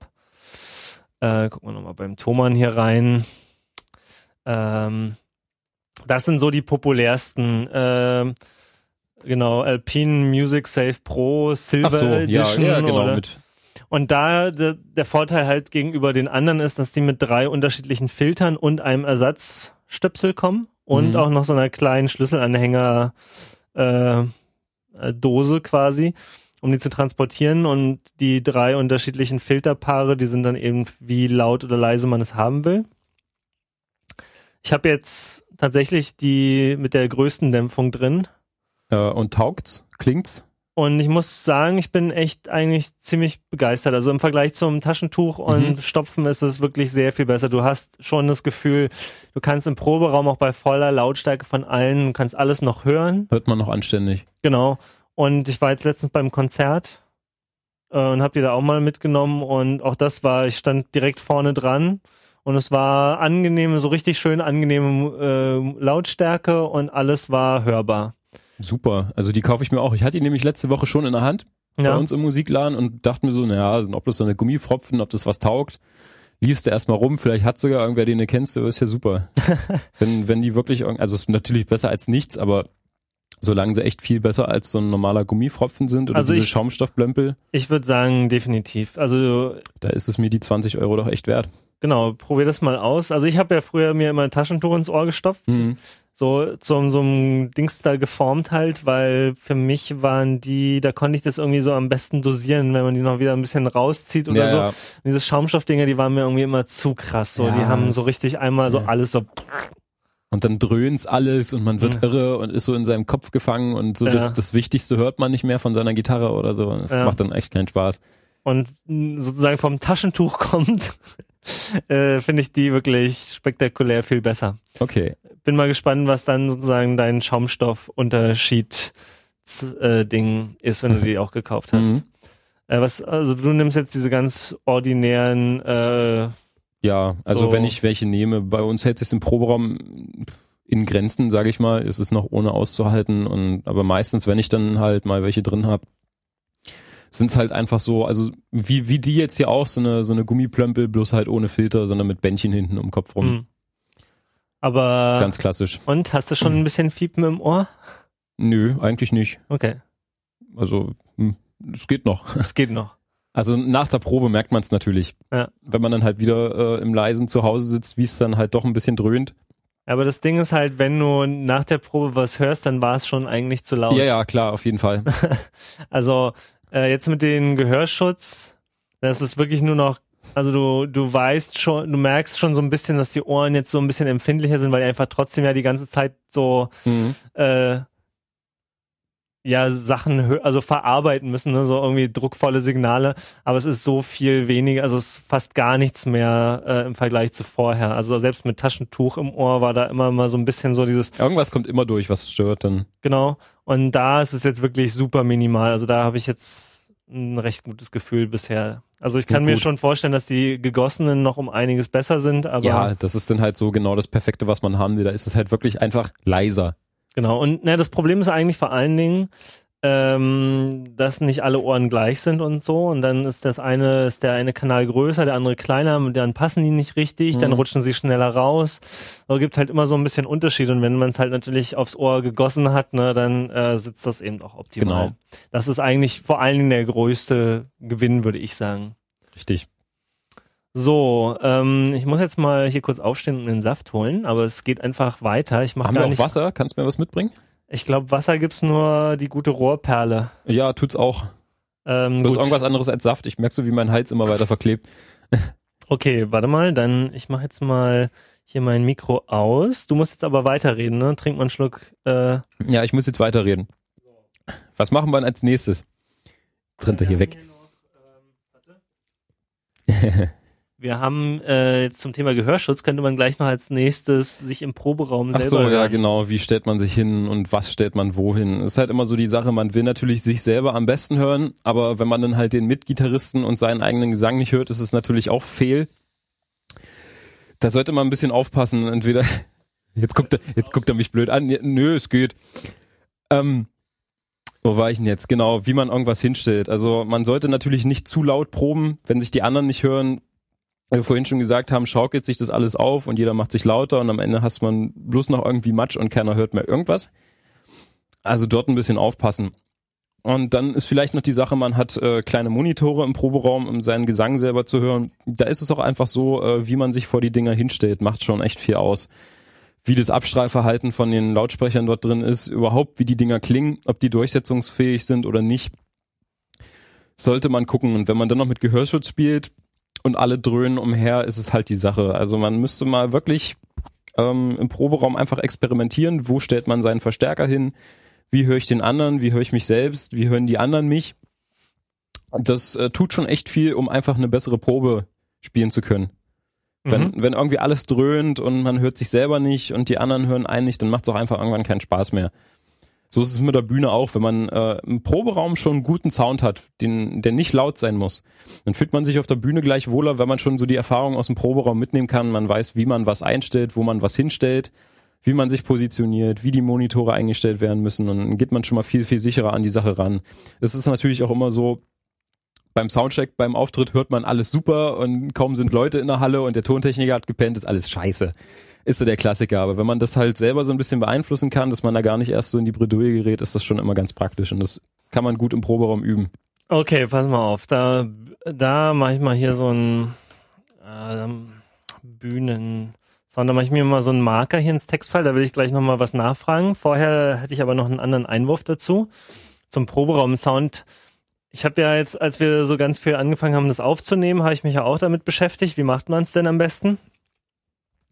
Und habe so ein kleines Handbuch gefunden, was meiner Meinung nach ein bisschen zu viel kostet für den Inhalt, den es letztendlich hat. Das heißt, das etwas andere Handbuch von Moses Schneider heißt der, glaube ich. So ein relativ bekannter deutscher Produzent. Kennt man irgendwie, ne? Der Tokotronic und Beatsticks hat er äh, wohl vor allen Dingen betreut. Ach ja, von Beatsticks, genau. Und der hat halt die Beats, die Beatsticks haben ein Album in ihrem eigenen Proberaum aufgenommen. Mit dem das war jetzt das letzte Boombox, ne? Kann sein. Mhm. Und da kam auch zum Beispiel dieses Bändchenmikrofon, dieses RB500, was ich letzte Mal erwähnt hatte. Das gute T-Bone. Genau, das T-Bone zum Einsatz und so. Und äh, dieses etwas andere Handbuch, da sind halt verschiedene Setups so abgebildet. So mit einfach gezeichneten, einfachen Kisten und Boxen und Kreisen äh, wo man denn was hinstellen kann, um fürs Recording einen guten Sound zu haben und natürlich dann auch für die Probe.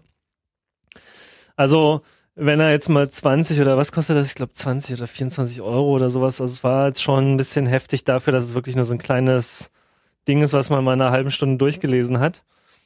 Ähm, vielleicht mache ich mal einen Blogpost und äh, genau. mache nochmal ein paar das eigene cool. Grafiken dazu, weil also das kann jetzt ja auch kein Herrschaftswissen sein, was Copyright nee. geschützt ist. Das, das ist eigentlich Wissen, was so ins Internet gehört. Und ich das hast du dann halt einfach selber im Proberaum ausprobiert und gut ist.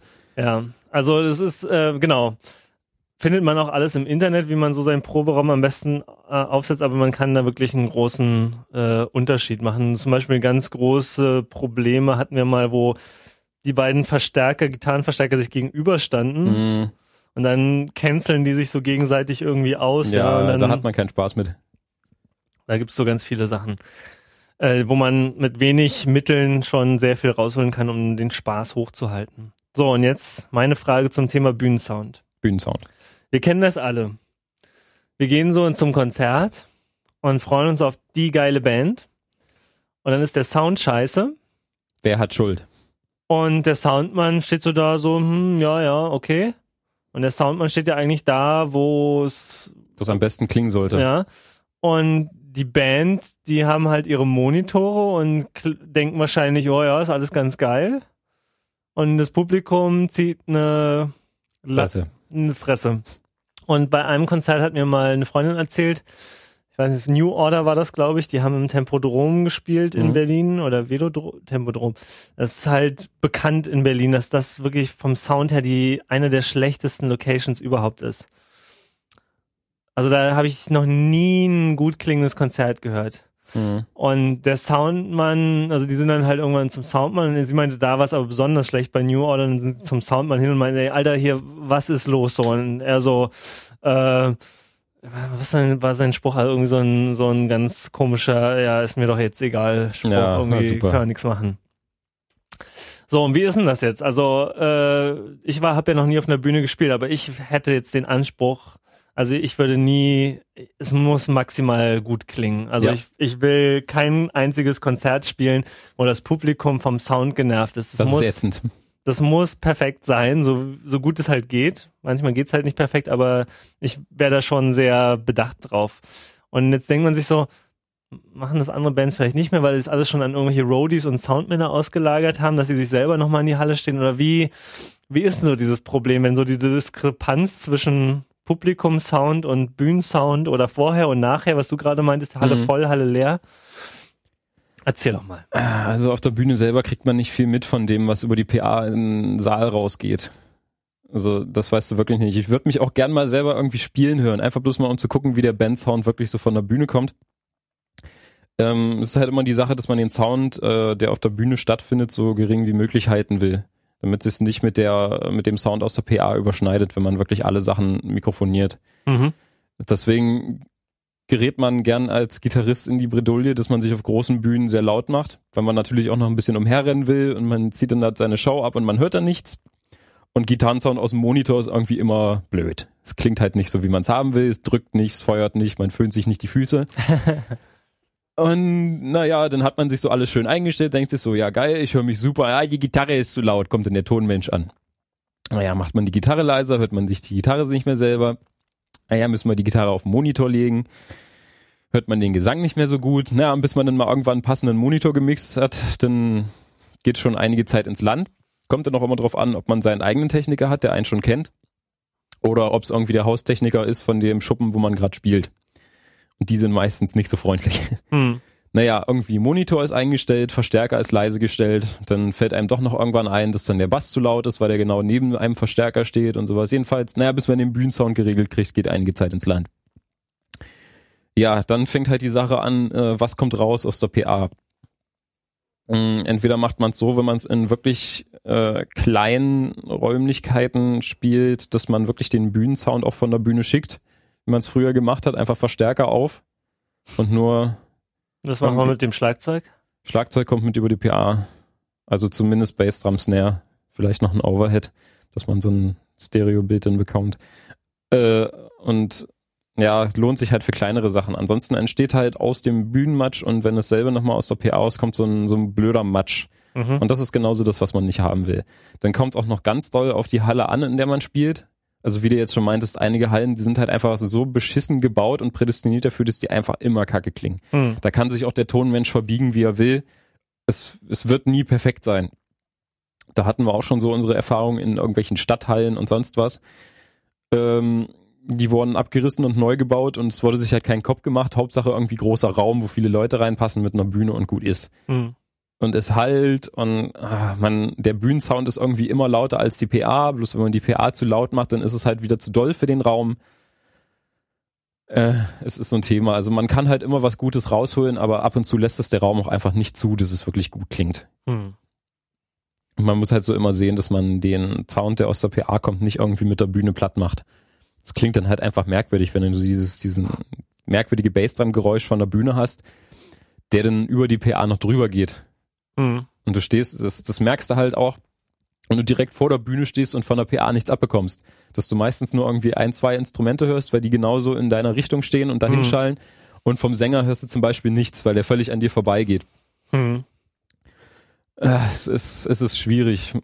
Wenn man, wenn man einen Techniker hat, der irgendwie die Halle kennt und der auch die Band kennt, der weiß, wo was hingehört oder wie jemand seine Einstellung haben will oder wie es dann auch klingen sollte, ist es schon viel wert. Manchmal hat man auch einfach Techniker, die haben einfach kein Ohr für die Musik. Mhm. Die, die mischen irgendwie in ihrem Club 80 Prozent nur Metal-Bands ja. oder nur Hip-Hop-Leute und sonst was und dann kommst du da an mit deinem normalen Gitarrenverstärker und willst Rock'n'Roll spielen und die haben keinen Plan von nichts. Ja. Also das kann man denen nicht mal wirklich vorhalten, weil da fehlt dann die Erfahrung, aber irgendwer, der nur Metal mischt, mischt ein Schlagzeug und eine Gitarre natürlich anders, als es, als man es im Rock irgendwie haben will. Ja da fehlen dann halt irgendwie die Mitten und die Bassdrum ist ein bisschen zu klatschig und naja, das merkt dann das Publikum natürlich. Die Band selber bekommt ja nicht wirklich mit. Hm. Verstehe. Schwierig, das, das, schwierige Sache. Das ist ja so ja noch komplexer dann, als ich das alles so vermutet hatte. Ja, ähm, ich ich würde auch gern noch äh, einen Techniker zu dem, äh, zu dem Thema interviewen aus unserer alten Heimat, der mit uns oft unterwegs war. Ja. Der kann da bestimmt auch noch eine Menge zu erzählen. Ja, das, das fände ich tatsächlich mal so eine Sondersendung Soundmann. Ja. Äh, der kommt auch echt gut rum, also der sollte da Plan haben. Ja, weil das, also ich meine, es gibt ja diese Hallen, die so, so mega hallig sind. Mhm. Und wenn du dann eine Band hast, die sehr viel Delay, Reverb und so Echo und so in ihrer Musik hat, sowas wie Tame Impala zum Beispiel oder äh, andere ähnliche Bands, und dann sind die in einer Halle, wo es halt, dann das ist zu viel, das macht ja, überhaupt gar keinen Spaß zum Beispiel. Mhm. Und ja, es gibt halt, ja, es gibt echt viel zu viel schlechten Sound oder Akustik in so Clubs und Hallen. Das ist wirklich schlimm. Und naja, hm. also ich habe ja gehört jetzt zum Beispiel, dass eigentlich, oder schon ganz oft so das, das Argument gehört, dass ja ähm, eigentlich macht es gar nicht so einen großen Sinn, dass es jetzt noch Verstärker mit 100, 200 Watt gibt, weil auf Bühnen ist eher so der Trend, dass man die relativ gemäßigt fährt und mikrofoniert und alles halt wirklich über die PA macht. Genau. Und dann halt auch für den Monitor und so nimmt man halt so Speaker Simulator oder so noch, um irgendwie möglichst nah an den Verstärker-Sound ranzukommen. Aber mhm. ähm, dass der Trend eigentlich äh, gar nicht, oder dass, dass die Leute eigentlich das gar nicht mehr so machen, dass sie ihr Verstärker da auf volle, volle Drehzahl aufmachen. Genau, so die 100 Watt Monster, die stammen natürlich aus der Zeit, als die PAs noch schwach waren. Da hat man halt die Verstärker auf der Bühne aufgerissen und das war dann halt der Gitarrensound, den man auch im Publikum gehört hat. Ist nicht mehr so üblich. Also meistens hängt jetzt immer ein Mikrofon vor. Ähm, ist dann natürlich die Sache, ein 100 Watt Verstärker hat halt einfach irgendwie, ich sag mal, einen anderen Headroom als ein 30 Watt Verstärker. Ja.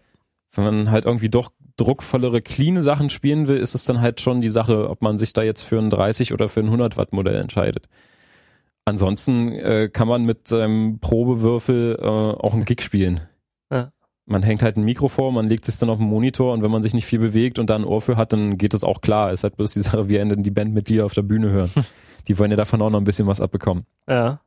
Ja, letztendlich äh, ist es halt äh, der Sound, den man haben will, der dann den Verstärker bringt und man ist nicht mehr so in der Bredouille, dass man eine laute Kiste braucht, ansonsten hört man einen nicht. Mhm. Naja, wenn ich mal irgendwann äh, auch mal in die Verlegenheit kommen sollte, auf einer Bühne zu performieren, dann kann ich ja auch meine Erfahrungsberichte schildern. Ich bin jetzt auf jeden Fall schon sehr auf das Thema sensitiviert. Sensitiviert? Sensi? Ja, weiß auch nicht. Sensi. Ähm, ja, haben wir dazu noch irgendwas zu sagen oder? Zu Live-Sound glaube ich erstmal nicht. Ja. Da, da fehlt jetzt auch die, die große Ahnung zu, sonst verbreiten wir hier gefährliches Drittelwissen. Ja, äh, also so ein Soundmann auf jeden Fall von so einer Liveband hat äh, jedenfalls auch dieses 300 Hertz ja von sich gegeben, um es nochmal äh, zu erwähnen. Tontechniker-Weisheiten. Genau. So ja, für alles Mögliche auch, nicht nur für Equipment und Audiothemen. die sind dann sehr, ja, naja, lassen wir das, damit hier nicht einer irgendwie sich angegriffen fühlt. Soundmänner sind toll und wir wollen die Besten der Besten. Genau. Äh, nee, haben. echt ein super Soundmann ist eine tolle Sache. Ja, definitiv. Man, man, man spielt gleich viel sicherer. Wenn man alles gut hört und man weiß, der Sound ist gut, weil man den Techniker kennt, dann, dann ist alles Bombe. Ja, und auch so bei einer Band ähm, schon unterschiedliche Soundmänner in der gleichen Location erlebt und der Unterschied war dann auch ziemlich deutlich tatsächlich. Ja, ähm, wir haben ja eigentlich noch, äh, als wir vorhin so über Pedal-Effekt-Dingsbums gesprochen haben, haben wir ja noch so ein paar äh, wichtige Dinge vergessen. Mhm. Zum Beispiel die Stromversorgung. Die Stromversorgung. Äh, wollten wir ja eigentlich auch nochmal ansprechen, fällt mir da so ein. Wie versorgst du denn deine Pedale mit Strom? Natürlich nur mit Batterie. äh, nee. Ziehst du auch immer schön die Kabel raus nach dem Spielen? Nein. Also, ähm, ja, also diese Effektpedale, die kommen ja alle mit größtenteils 9 Volt aus und ich habe fünf Pedale jetzt ja mittlerweile drauf, wie in der letzten Episode besprochen und versorge die mit einem Harley Benton, also der Ho Chi Minh Flower Power Enterprise Marke von Thomann. Äh, da gibt's so ein, eine Stromversorgung mit fünf Dingern, die kostet irgendwie auch 29 Euro oder sowas in der Art. Oh. Äh, so richtig günstig, aber die hatte so gute Bewertungen und ich wollte jetzt nicht gleich ein ganzes Vermögen für ein bisschen 9 Volt ausgeben. Mhm. Und aufgrund dieser guten Bewertung von den ganzen Benutzern habe ich die be bestellt und ich Der muss, Powerplant? Ähm, ja. Der kostet, ach so, nee, hier der, so eine graue quadratische der Kiste. Junior würde ich meinen. Genau, Power 29 Euro. 29 Euro, siehst du. Ja. Ähm, hm. und das ist in dem in diesem Segment von Stromversorgung fürs Pedalboard eher so das untere Ende. Aber wenn man jetzt mal guckt, 285. Aber das ganz unten Ende, da kann man ja nicht mal das Kabel abmachen. Ui, ui, ui. Ja, genau, kann man nicht abmachen, aber 285 Kunden haben fünf Sterne dafür vergeben. Und Yay. wenn 285 Leute sagen, das ist genau das, was ich brauche, und so gut wie keine, also einstellig nur drei, zwei und ein Sterne Bewertung. Also der überwiegende Teil, also 99 Prozent sind vier oder fünf Sterne. Ja. Da dachte ich mir, okay, das kann, das kann einfach nicht so schlecht sein. Ja, und, für den Preis kannst du auch. Äh und klar hätte ich auch gerne irgendwie ein Kaltgerätekabel und ich hätte auch gerne noch unterschiedliche Spannungen und einen Ausschalter ja, der ist da auch nicht dran. Zumindest sind hier die Ausgänge äh, galvanisch getrennt voneinander. Das genau, schon, das, das ist doch schon mal gut. Das ist das Minimum. Ja. Äh, wer jetzt 10 Euro mehr ausgibt, Der kriegt, der kriegt mehr Ausgänge von Harley Benton, aber die sind nicht isoliert. Ach so, echt? Die ja. sind nicht galvanisch getrennt? Nee, ich glaube nicht. Ja, okay, das ist natürlich und schlecht. Da kann, wenn man Pech hat, ein ekliges Brummen entstehen. Genau. Wenn man mehrere Effekte ansteckt und das ist so das, was man nicht will. Genau, also meine Anforderung war halt vor allen Dingen äh, galvanisch getrennt, fünf Outputs und äh, genug äh, Strom, dass es jetzt auch nicht mal in die Knie geht, wenn mal irgendwie ein etwas hungriges Pedal dran hängt. Mhm.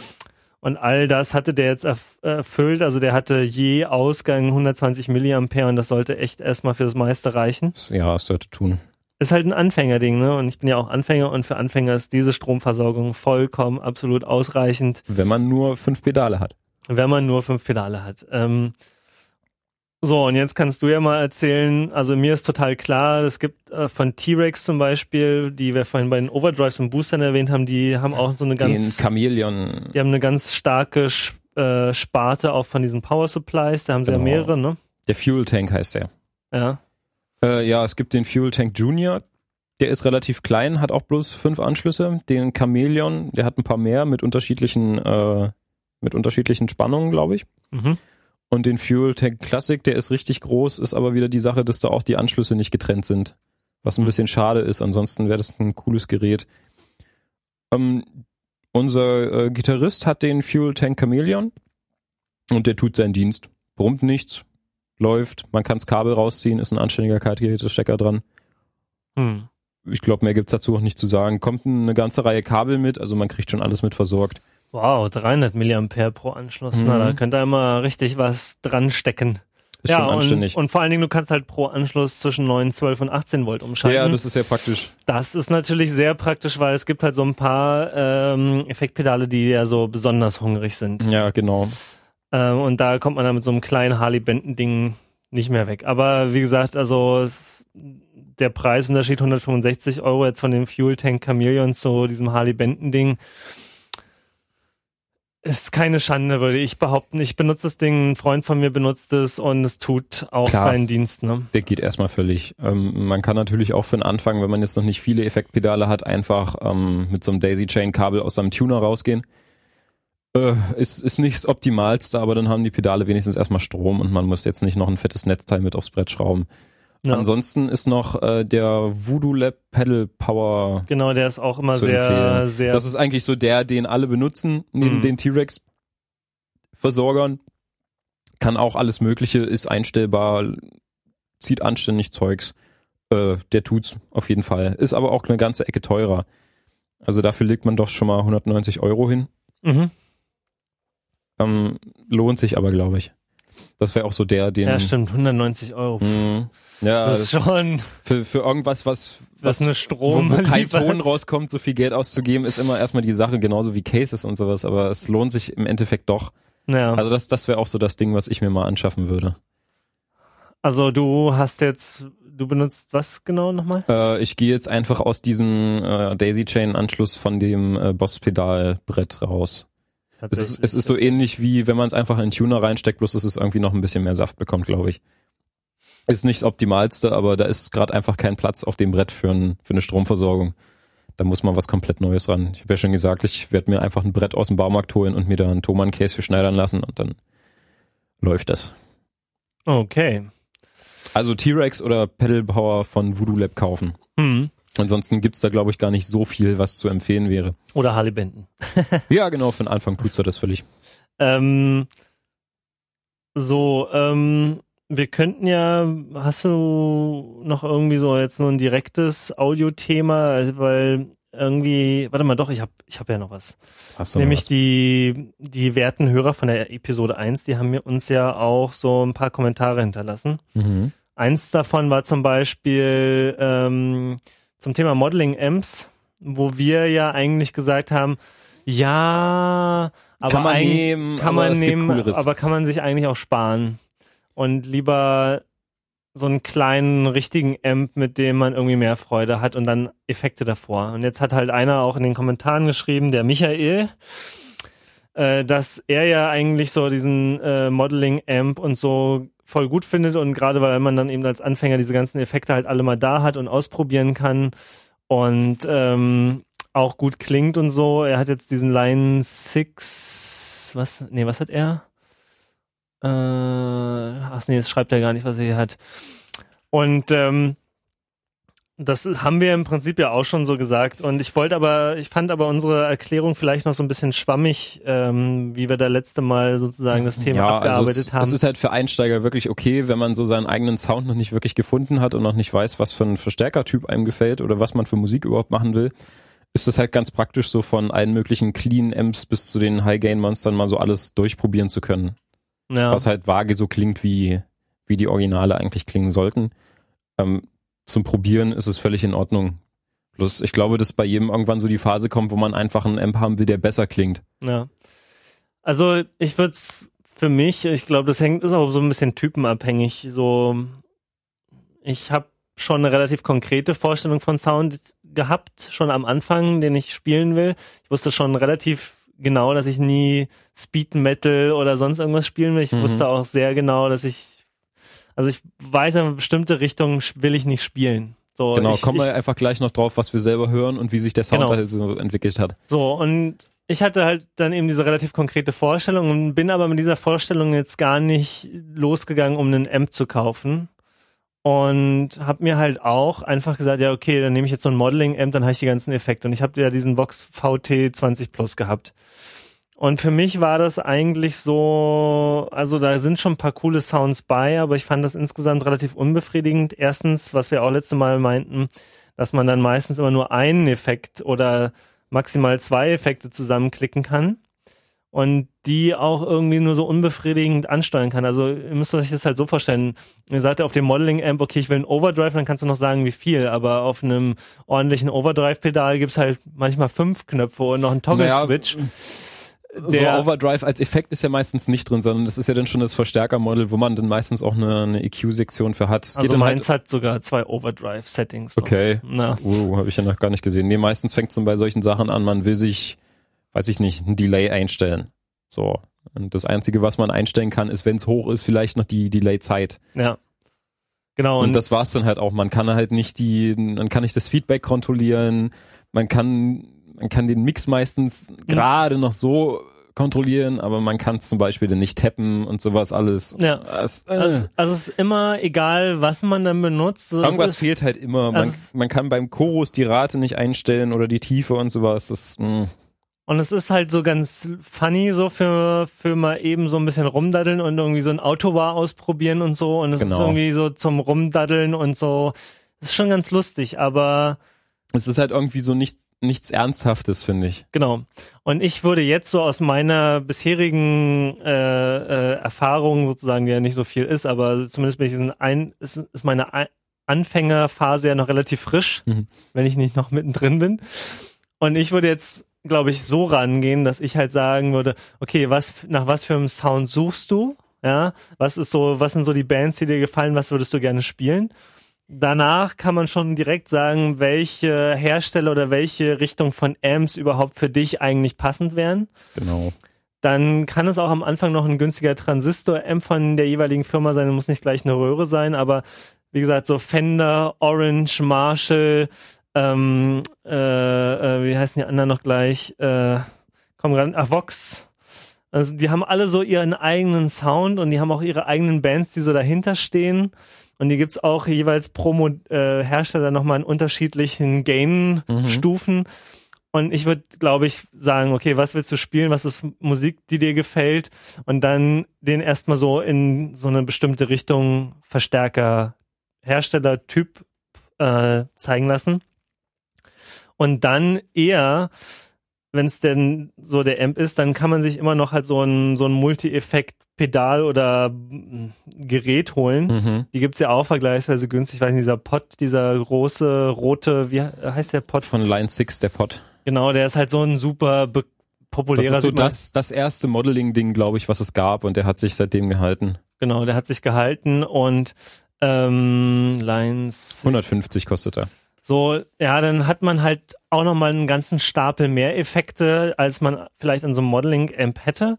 Und ähm, das kann man ja erstmal davor hängen, bis man dann weiß, welche Effekte einem dann halt gut gefallen und dann kann man sich die einzeln noch davor schrauben. Ähm, es gibt auch von Boss äh, so ein paar Multi-Effekt-Pedale, die sind aber, glaube ich, alle so ein bisschen teurer, wenn ich mich nicht täusche. Ja. Ähm, ähm, es gab mal eins, ich glaube, das hieß ME20 oder so. Das war so ein, so ein etwas größeres Pedal. ME70 gibt's jetzt noch für einen für einen Bass, glaube ich. Das war insofern ganz cool, dass es nicht so ein, so ein Modeling-Kram ist von wegen, hier, ich gebe dir einen Bildschirm und dann kannst du dir da Presets zusammenbasteln, sondern ähm, es ist wie ein, wie ein eigenes Pedalboard. Also jeder, jeder Effekt hat seine eigenen Regler. Mhm. Man genau. kann halt so, man, man sieht das, was man einstellt und man kann es anfassen. Das war mir irgendwie immer sehr wichtig. Ein Kumpel hatte sich das Ding damals gekauft und es ist halt alles verständlich. Man muss sich nicht irgendwie durch irgendwelche Banks schalten und da was aussuchen ja. aus einem hässlichen kleinen Mini-Display und hatte dann noch zwei so eine kleine Futzelchen-Taster dran, sondern das Ding ist halt irgendwie anständig groß, man kann an Knöpfen drehen und man sieht, was man gerade an Sound einstellt. Mhm. Äh, ist ein bisschen teurer, kostet 272 Euro, aber wenn man irgendwie mal so durch alle Effekte was durchprobieren will, kann man sich dann natürlich auch auf dem Ding abspeichern und wenn man irgendwie alles braucht, was da drauf ist, ist das eigentlich ganz in Ordnung. Aber ist nicht bei dem, also ich meine zum Beispiel bei diesem Pod ist es ja auch so, dass du schon ganz viele Regler hast und nicht mhm. alles mit zwei Knöpfen regeln musst. Ja, ne? ist leider bloß nicht fußschaltbar, das Ding. Ja. Es gibt, ja, es gibt von denen halt auch nochmal so ein äh, Line 6 Floor Pod. Mhm. Pod weiß nicht, ob der gut ist, den hatte ich jetzt noch nicht in Aktionen gesehen, hat jetzt nicht so schlechte Bewertung, aber also ich würde, nichtsdestotrotz, ich würde, glaube ich, eher für einen Anfänger den Weg vorschlagen. Und es wäre für mich eigentlich auch, hätte mir so ein bisschen äh, irgendwie unnötigen Amp ausprobier, Hessel und wieder Verkauf-Kram erspart. Ja, letztendlich Aber, macht man es am Anfang immer falsch, weil wenn man sich dann ja. so ein bisschen Wissen zulegt, denkt man sich auch noch, was hast du denn da gekauft? Aber ja. mein Gott. Aber ich, ich würde, glaube ich, jetzt sagen, dass, dass das im Zweifel sogar dann doch mehr Spaß oder man länger irgendwie was von hat. Aber das, äh, wie gesagt, das muss auch jeder, wenn halt einer überhaupt noch gar nicht weiß, in welche Musikrichtung er geht und was er dann überhaupt. Dann ist halt Modeling erstmal völlig dann okay. Dann ist so ein 130 Euro Modeling-Amp Komplettpaket schon vollkommen genau. auch okay. Da kann man so ganz gut seine Richtung mitfinden. Ja. So, und welche Richtung hast du denn so gefunden? das war erst Oder bisschen, wolltest du finden? Das war erst so ein bisschen schwierig. Ähm, äh, ich weiß auch nicht. Ich habe ja mit diesem Mikrowürfel angefangen von Roland. Mhm. Und der kann ja auch so diese, diese Fender-Sounds, ein Vox-Sound und Marshall und Rectifier und weiß ich nicht für ein Kram. Und irgendwann habe ich angefangen, Hendrix zu hören und dachte mir so, okay, jetzt willst du einen Röhrenverstärker haben. Das, das kam halt so, dass ich irgendwie in jedem Laden jeden Musikverkäufer genervt hat, so, ich will einen Verstärker, der so klingt wie Hendrix. Was, was, was, was brauche ich da? Ja, brauchst du einen großen Röhrenverstärker? Ja, nee, ist mir zu teuer, gib mir was kleines Billiges. Ja, ist nicht. Warum nicht? ja, pass auf, ich zeig dir jetzt, wie du das mit dem Mikrowürfel ansatzweise hinkriegst. Und dann hat er mir das aber vorgespielt, das klingt doch nicht wie Hendrix. Ja, dann kauf einen großen Röhrenamp. Kacke seitdem dann halt irgendwie geguckt, wie man günstig einen Röhrenamp schießen konnte. Ja. Und dann bin ich ja auch damals bei diesem äh, Transistor-Hybrid-Dingens gelandet mit Röhrenvorstufe und Transistor-Endstufe und war dann aber immer noch nicht glücklich. Hm. Naja, und dann kam halt noch so ein bisschen anderes Musikzeug dazu und es wurde halt immer klarer, es muss ein, es muss ein Röhrenamp werden, um so dieses Transparente und Fette hinzubekommen. Ich weiß gar nicht, was dann so an Musik dazu kam. Ich habe eine ganze Zeit lang bloß Ärzte gehört, die ich weiß nicht, wo mich der Gitarrensound irgendwie nie interessiert hat. Ja. Ansonsten so jede Band, die ich höre, denke ich mir so, oh cool, was spielt denn der für Equipment? Einfach bloß mal so aus Interesse zum Gucken und zum Vergleichen. Bloß bei den Ärzten war mir das immer völlig egal. Ja. Klang auch jedes Mal anders kacke, ich weiß auch nicht. und dann driftete das aber wieder so ab in diese ganze Black Sabbath Led Zeppelin Reihe. Mhm. Und das wurde dann doch schon immer audiophil, also was spielen die, was spielen die Großen, warum klingt's bei denen so geil, warum bei mir nicht? Ja. Und dann halt angefangen zu gucken und irgendwann einen geilen Verstärker gekauft und dann, weiß nicht, hat sich das so alles entwickelt und man, je nachdem, was man gerade so für eine Musikrichtung hört, hat man ja immer noch solche Phasen, die man gerade gern nachspielt. Ja. Ob es jetzt irgendwie so das psychedelische Zeug ist oder ob man doch eher wieder in die Metal-Schiene geht und irgendwann kombiniert man die Sachen dann und entwickelt so einen eigenen Sound. Das ja. ist halt so ein schleichender Prozess, für den man schon eine Zeit lang braucht. Ja. Also also, wie gesagt, ich, ich weiß schon, dass ich kein Metal spiele. Ja. Never. ähm, Sagt es nicht. Ja, doch. Ich, ich, dachte, ich, dachte, mir auch eine Zeit lang so, ah, 80er Metal. Äh. Jetzt bin ich da voll drin, weiß auch nicht. ähm, nee, da bin ich mir doch schon sehr sicher. Ähm, also so ein bisschen Richtung Punk, das geht noch. Auch mit Spaß. Mhm. aber ich bin schon eher dieser bluesige oder psychedelic rock-artige Fan. Also so. Also eher so die cleaneren Amps. Naja, es geht so. Also meine, eine meiner Lieblingsbands auch vom Sound her ist ja Brian Jonestown Massacre. Ähm, über die es auch einen schönen Film gibt, äh, mhm. der Dick heißt, äh, also D-I-G, Ausrufezeichen, der äh, so einige Lehren über das Musikbusiness und Indie-Rock und so parat hält. Okay, das klingt interessant. Den verlinken wir, oder? Ja, da wurden, also in dem Film werden halt Brian Johnson Massacre und Dandy Warhols über sieben Jahre lang so immer wieder gefilmt und verfolgt und wie so die Entwicklung ist. Und wie wir alle wissen, sind die Dandy Warhols so Mainstream Indie-Rock geworden und die Brian Johnson Massacre Jungs, die sind halt genau so Indie-Rock, wie sie halt am Anfang waren. und machen auch immer noch die gleiche Musik und ähm, ich mag die halt sehr gerne, weil die spielen halt mit manchmal drei Gitarristen, mhm. einem Bass, einer Orgel, einem Schlagzeug und einem Tambourine Man und sie spielen sehr, sehr, sehr gut zusammen und jede Gitarre macht eigentlich was relativ Einfaches. Also die sind jetzt nicht so die, die großen Könner, aber dadurch, dass jede, aber das, dadurch, dass jede Gitarre so ein bisschen was eigenes spielt, kombiniert sich das dann dann so zu einer so schönen mhm. Gesamtlage, ne? Und die spielen auch manchmal mit so einer zwölfseitigen E-Gitarre und der macht dann halt immer so ein bisschen noch den extra Schimmer oben mhm, drauf. das ist cool. Das ähm, ist ja auch so das Problem, was man bei vielen Bands sieht, die noch nicht so wirklich erfahren sind. Die haben zwei Gitarristen und beide spielen genau dasselbe. Ja. Ist sinnlos. Ja. Klingt auch kacke. Genau. Ähm, und die spielen halt vergleichsweise clean Sound auch und ich habe halt die ganze Zeit, äh, wo ich immer irgendwelche Verstärker ausprobiert habe, habe ich immer geguckt, ja, wie, wie kriege ich diesen Brian Johnson Massaker Sound hin, dieses Fender Amp, oder? Genau, und dann irgendwann habe ich halt geschaut, durch die Bank weg spielen die Fender Bassman oder Twin Reverb mhm. so und äh, seitdem bin ich halt eben auch auf diesem Fender Supersonic Trip so ein bisschen, weil ich weiß, das das ist eigentlich der Sound, der mir so mit am besten gefällt. Ähm, ich mag halt auch äh, sowas wie Led Zeppelin, Jimi Hendrix natürlich auch voll gerne. White Stripes äh, habe ich auch eine Zeit lang sehr viel gehört. Ich mag halt auch, ähm, also ich mag halt nicht so die ganz harten Sachen, sondern es muss schon irgendwie so Groove haben oder Blues oder irgendwie zum Beispiel, ähm, ich habe eine Zeit lang, als ich noch jünger war, habe ich ja ganz viel Oasis gehört. Mhm. Am Anfang fand ich die voll scheiße, weil ähm, in der Klasse immer die Mädchen gesagt haben, ja, ich kann Wonderwall auf der Gitarre spielen. Ne? Ja, ah. Oh Gott, Wonderwall auf der Gitarre. Ja. Ich habe die halt mal irgendwann bei den MTV Music Awards gesehen fürs beste Album. Ich glaube, das war auch What's the Story Morning Glory. Die sind halt einfach so auf die Bühne, haben irgendwas ins Mikro gestammelt und haben den Award stehen lassen und wieder runtergegangen und haben noch irgendwen beleidigt und so. Das fand ich irgendwie ganz so coole Säue, ne? Das fand ich so ganz charmant, weil alle anderen so, ja, danke Gott, danke MTV, danke ja, all den Fans, so Schleim, Schleim so. Mhm. Und die waren halt so, hatten so ein bisschen Rock'n'Roll-Attitüde, ne? Ja. Und wenn man sich Oasis anhört, so gerade die ersten zwei Platten oder die ersten drei, das ist halt auch so ein ganz spezieller Gitarrensound, der ist so, die haben auch das erste Album, das ist ein Tempo, die gehen, die haben keinen B-Teil, die geben da schon die ganze Zeit Stoff und es ist auch immer so, ein, so eine Wall of Sound. Mhm. Also ich finde, die haben so ein ganz interessantes, so ein ganz an, interessante Nische. Ich höre das zwar heutzutage nicht mehr so gerne oder nicht mehr so viel, aber immer wenn ich es mal höre, denke ich, ja, doch, die haben schon, die haben schon ihre, ihren Platz in der Rock'n'Roll Hall of Fame, haben die schon, dürfen die schon haben. Ja. So, die haben schon ein paar ganz ordentliche Songs auch gemacht, die jetzt nicht unbedingt in den Charts waren. Naja, aber auch die würde ich halt jetzt, ich meine, ja, das ist alles nichts Hartes, ne?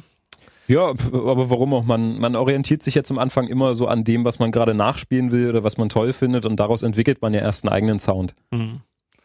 Ja, also ich überlege gerade, also meine Lieblingsbands gerade sind tatsächlich, also Sleepy Sun finde ich wahnsinnig toll. Ähm, das ist auch so eine Art psychedelische Rockmusik. Du weißt auch, wenn du die siehst und deren Videos siehst, die nehmen die richtigen Drogen. Also die, die, die Videos sind original so 60er, 70er.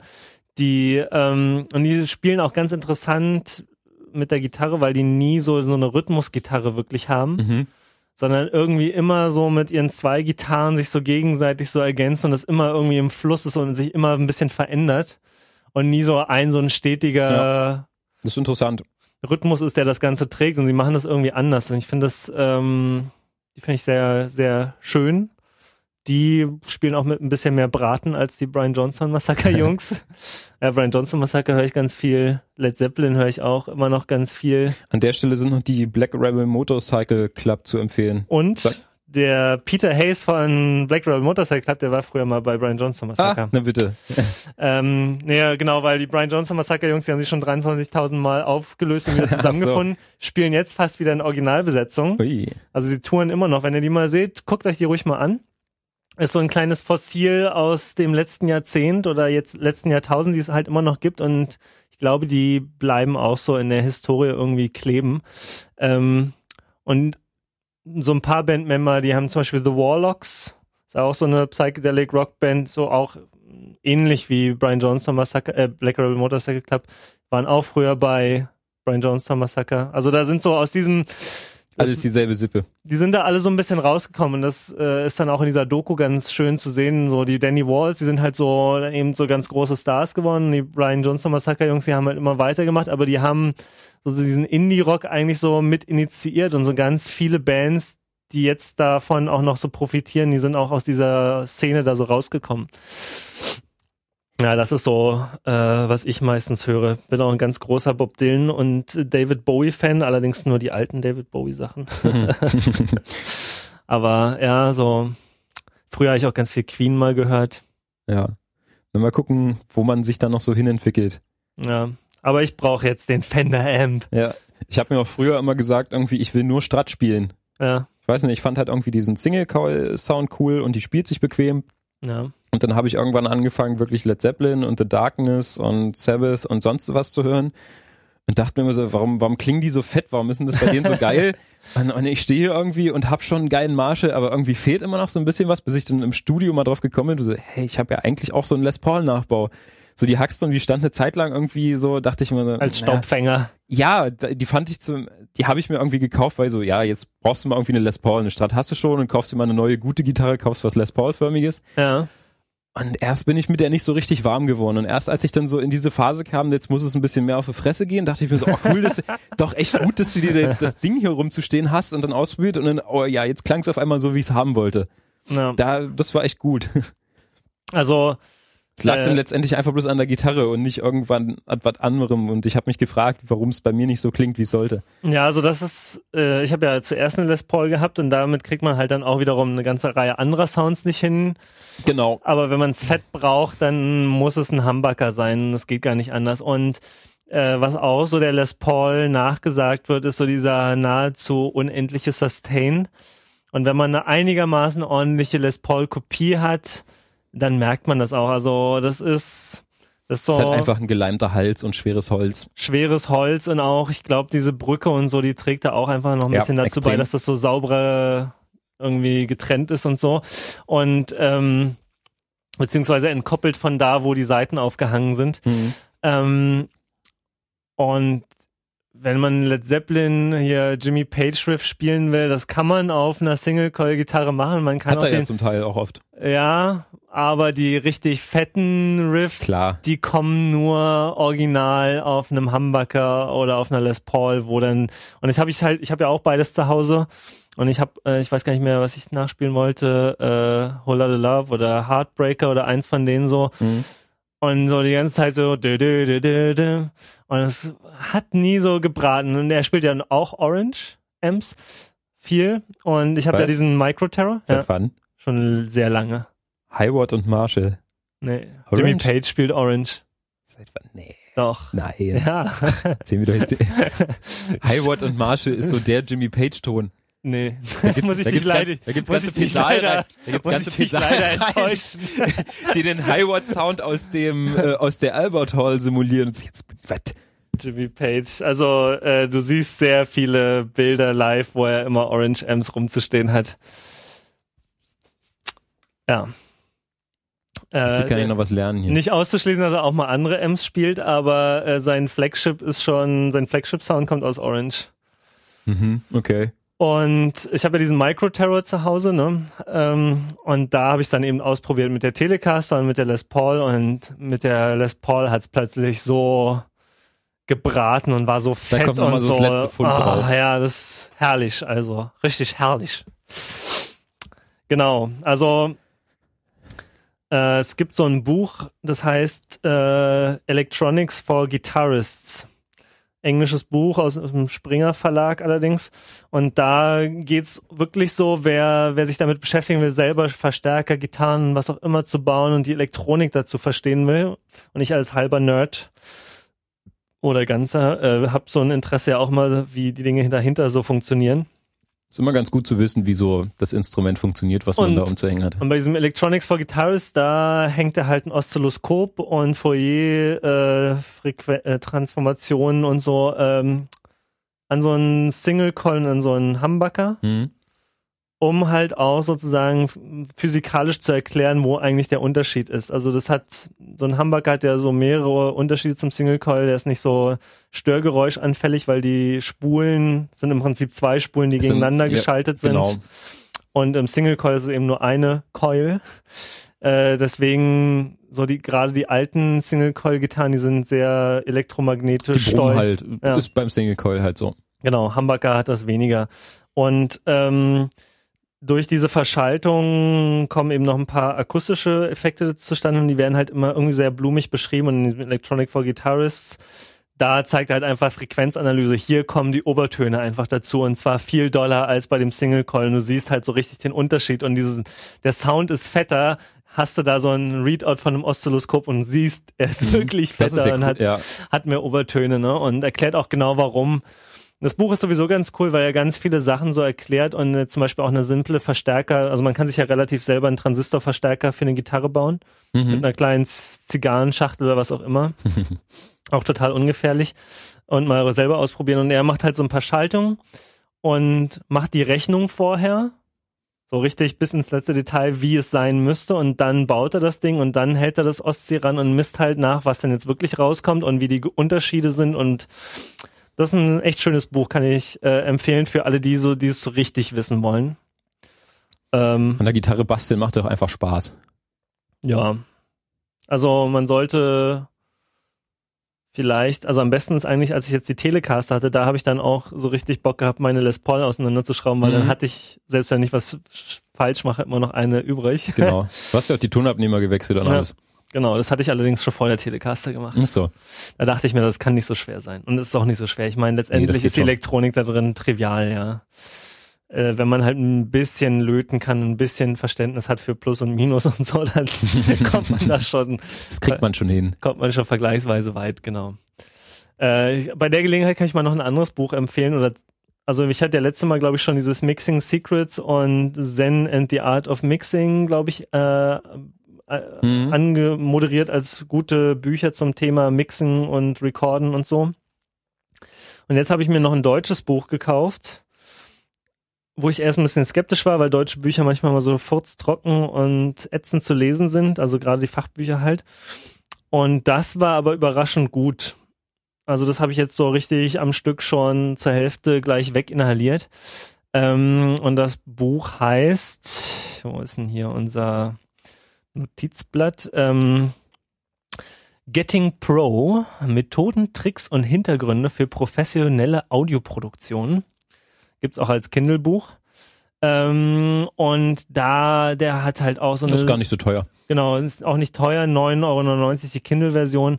Ähm, 520 Seiten und oder 420 äh, und das ist super gut geschrieben, also sehr schöner Schreibstil und ähm, auch von der Einstellung sehr skeptisch gegenüber diesen ganzen audiophilen Mythen, ja.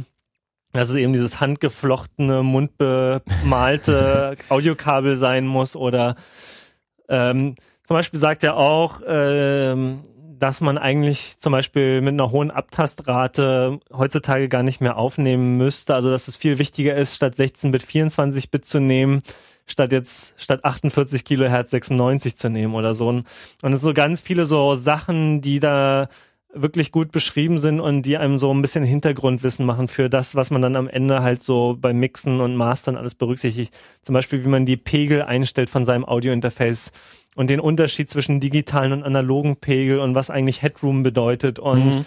diese ganz, dieses ganze Fachbla Chinesisch, was wir hier natürlich auch so zum Teil schon runterbeten, Äh, das ist da wirklich super cool erklärt und für alle, die so ein bisschen auch Bock auf Aufnehmen haben im Proberaum, was ich ja letztes Mal schon sehr stark angepriesen habe, äh, denen würde ich dieses Buch äh, sehr ans Herz legen. Wie gesagt, für 10 Euro kann man da auch nicht viel falsch machen. Äh, und da kriegt ihr auf jeden Fall ein gutes Grundwissen erstmal vermittelt. Irgendwas, was so mit Mythen und Legenden aufräumt, ist sowieso immer ganz gut. Ähm, ja, genau, so ein bisschen Erdung, Bodenhaftung, definitiv. Ja, ja äh, dann ähm, Irgendwas wollte ich noch äh, empfehlen. Ja, was ich muss mal kurz in meine Liste reinschauen. Falls du jetzt noch irgendwie... Dann kann ich ja gerade noch über das Gitarrenbasteln erzählen. Ja, bitte. Einfach mal so ein paar kleine optische Feinheiten am Beispiel von der Les Paul. Meistens so bei günstigen Modellen sind so diese ähm, diese Bell-Knöpfe drauf, die so nach oben hin ein bisschen schmal zusammengehen, wo dann noch Tone oder Volume oder sonst was draufsteht. Ähm, die fand ich immer nicht so prickelnd. Bei denen rutscht man gern ab. Man hat nicht so einen guten Hebel zum Drehen. Die habe ich irgendwann mal ausgetauscht und mir diese normalen Speedknobs bestellt. Wie so, kennt man von der Les Paul Custom.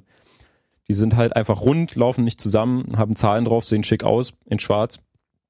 Und was bei einer Les Paul immer noch ziemlich praktisch ist, wenn man sich solche äh, Poti-Marker mit einschraubt. Das sind, mhm. einfach, das sind einfach kleine Zeiger, die man äh, unter das Poti mit ranschraubt die einem zeigen, welche Zahl man gerade am Puti eingestellt hat. Wenn man sich so bestimmte Positionen merkt, okay, da wird jetzt, da wird der Amp clean, wenn ich so weit runtergehe. Das ist echt ganz praktisch. Ansonsten dreht man einfach immer ins Leere und weiß es immer nicht. Also das ist zu empfehlen. Mhm. Hast oh. du denn mehr als einen Poti-Marker da drauf oder wie? Äh, nö, ich merke mir dann halt die Zahlen, aber ich weiß halt, wo ich dem Poti hindrehen muss, dass es genauso eingestellt ist, wie ich es will. Mhm. Und nicht irgendwie so, okay, die drei muss jetzt so in einer Flucht mit der, mit der Tonabnehmerschraube sein und dann kommt es ungefähr hin, sondern ich weiß halt, wo das Poti gerade steht. Ja. Das ist schon ganz praktisch. Das heißt, du hast jetzt äh, sozusagen die so eher so Les Paul-typische Knöpfe an deiner nicht-Les Paul-Gitarre. Genau. Also, nee, doch, ist ja fast eine Les Paul. Ach so. Also an der Hackström. Okay, an der Strat. An der Strat ist alles so, wie es sein soll. Okay. Da sind aber ähm, keine Strat-typischen Knöpfe dran von Haus aus, sondern äh, Metall. Sieht ein bisschen cooler aus. aber da werden so eine, da werden so eine Marke eigentlich auch noch angebracht. Ich glaube, ich schraube die mir da auch noch drauf. Dann noch eine ganze Tüte von rumzuliegen. Ja. Ja, nee, die Marker sind echt praktisch. Und äh, hatte ich ja letztes Mal schon erzählt, ich habe mir die, äh, die Kappen von den Tonabnehmern entfernt und dort Plaste draufgesetzt, damit es nicht ganz so hässlich aussieht kann man auch mal probieren, dann hört man einfach mal so den Unterschied von einem Tonabnehmer mit Kappe und ohne. Ich weiß, das sind jetzt halt ähm, Tonabnehmer, die darauf konzipiert sind, dass sie mit Kappe gespielt werden. Meistens ist es so, dass Tonabnehmer, die ohne irgendwas draufkommen, einfach mehr Wicklung haben und dadurch einfach ein bisschen aggressiver sind. Aber es macht schon einen Unterschied, wenn man das Ding wegnimmt. Bei mir war es zum Positiven. Es klingt einfach ein bisschen aggressiver und offener. So wie ich es eigentlich bei der, bei der Hackstorm immer so ein bisschen vermisst habe, was ich von meiner, von meiner Strat schon kannte. Ja, einfach so eine kleinen optischen Feinheiten, die die Gitarre auch wieder interessant machen. Wenn man das Ding ewig spielt und mal so irgendwie was Neues haben will. und aber nicht gleich wieder hunderte Euro ausgeben will. Ja, genau. Macht man einfach so ein bisschen was an seiner Gitarre, was einen schon lange stört. Vielleicht tauscht man mal auch noch den Switch aus. Der fängt auch schon bald an zu leiden. Das habe ich auch schon mal gemacht, ja. Ja, ja so viel überlebt er nicht. Das sind so kleine Sachen, irgendwie anderes Schlagbrett oder sowas noch.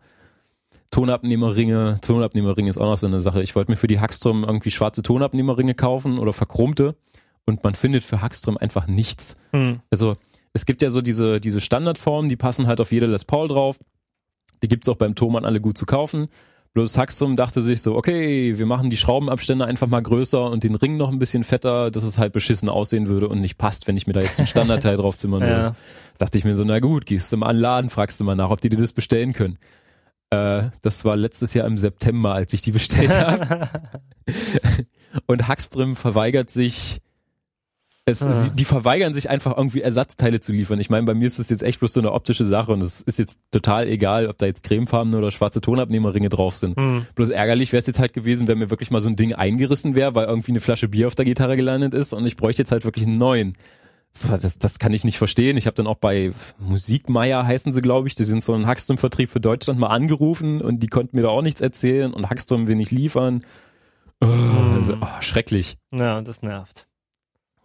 Ja, das, das ist ganz gut an meiner 150 Euro Les Paul. Da ist alles so Standard, da passt ja, alles normale drauf. Das ist super. Da passen die Gibson-Tonabnehmer rein, da passt die Gibson-Brücke rauf. Da hatte ich bisher, der Gibson-Toggle-Switch passt rein, der nicht mal bei der Gibson äh, Studio bei diese dünnen reinpasst, weil ja, er zu lang die, wird. die Schächte sind anders geschnitten bei der. Also bei mir ist echt für dieses, äh, für diese Baumarkt Les Paul, wie ich sie manchmal nenne, Ja, Äh, ist die echt äh, standardkonform. Kann man schön dran rumschrauben. Genau. Ja, äh, also Tonabnehmer wechseln, das kann auf jeden Fall auch ganz viel Spaß und Erkenntnis bringen. Genau. Und halt irgendwie diese Poti-Marker. Die sind echt praktisch. Ja. Und eine ordentliche Klinke mal einbauen, wenn eure ganz wackelig und schlabberig Oh ja. ist und so, das kann auch ordentlich was bringen. Genau. Äh, also wenige, vor ist allen auch Dingen, keine anspruchsvolle Lötarbeit. Das kann man schon mal selber machen. ja, ist Frustreduktion vor allen Dingen auch. ja, so, Wie viel haben wir? Ähm, das sagt hier schon, das behauptet schon wieder, wir hätten schon wieder zwei Stunden voll. Oh. Naja. Und ich würde sagen, das ist auch erstmal so eine ganz gute Dosis für die, für uns und für die Hörer. Genau. Denke ich auch. Denn so können wir jetzt noch ein bisschen den Sonnenschein gleich am Sonntag genießen. Oh ja. Wollen wir noch was essen? Ja, ja. Ich habe noch keinen Mittag gegessen. Oh ich ja, ich auch. am, oh, Ich auch nicht tatsächlich. ähm, äh, genau, da kümmern wir uns jetzt gleich mal, damit wir nicht vom Stuhl fallen. genau. Und die ganzen Themen, die wir hier noch auf der Liste haben, die heben wir uns einfach fürs nächste Mal auf. Richtig. Und ähm, freuen uns natürlich auch über weiteres Feedback. Wir sind ja jetzt auch, ähm, also es gibt nicht nur den Podcast-Feed auf unserem Blog, sondern wir sind ja auch jetzt bei iTunes und sollten auch in allen möglichen Clients irgendwie oder Podcast-Directories zu finden sein. Jupp. Und wenn ihr uns auf dem einen oder anderen Wege hört und euch das gefällt und euch noch ein Thema fehlt, dann lasst es uns wissen. Wir sind Ja, äh, Themenvorschläge sind immer super. Wir freuen uns. genau. Und ähm, Wir sind auch dran, irgendwie noch ein Intro zu basteln und das so hinzukriegen, dass wir auch irgendwann mal die äh, Reviews von unseren Geräten mit einspielen können. genau. Also wir wir haben auf jeden Fall auch große Noch Lust. Äh, da noch echten Sound mal einzuspeisen. Äh, jetzt haben wir halt zweimal auch eine andere Location gehabt und alles noch so ein bisschen ne, in der Definitionsphase. Es wird. Aber dadurch äh, seid zumindest versichert, dass wir auch Bock drauf haben. Deswegen ist die Wahrscheinlichkeit, dass es dann auch passiert, gar nicht so schlecht. Genau. Gut, also dann, äh, wann immer ihr es auch hört, noch einen schönen Tag und bis zum nächsten Mal. Tschüss. Tschüss.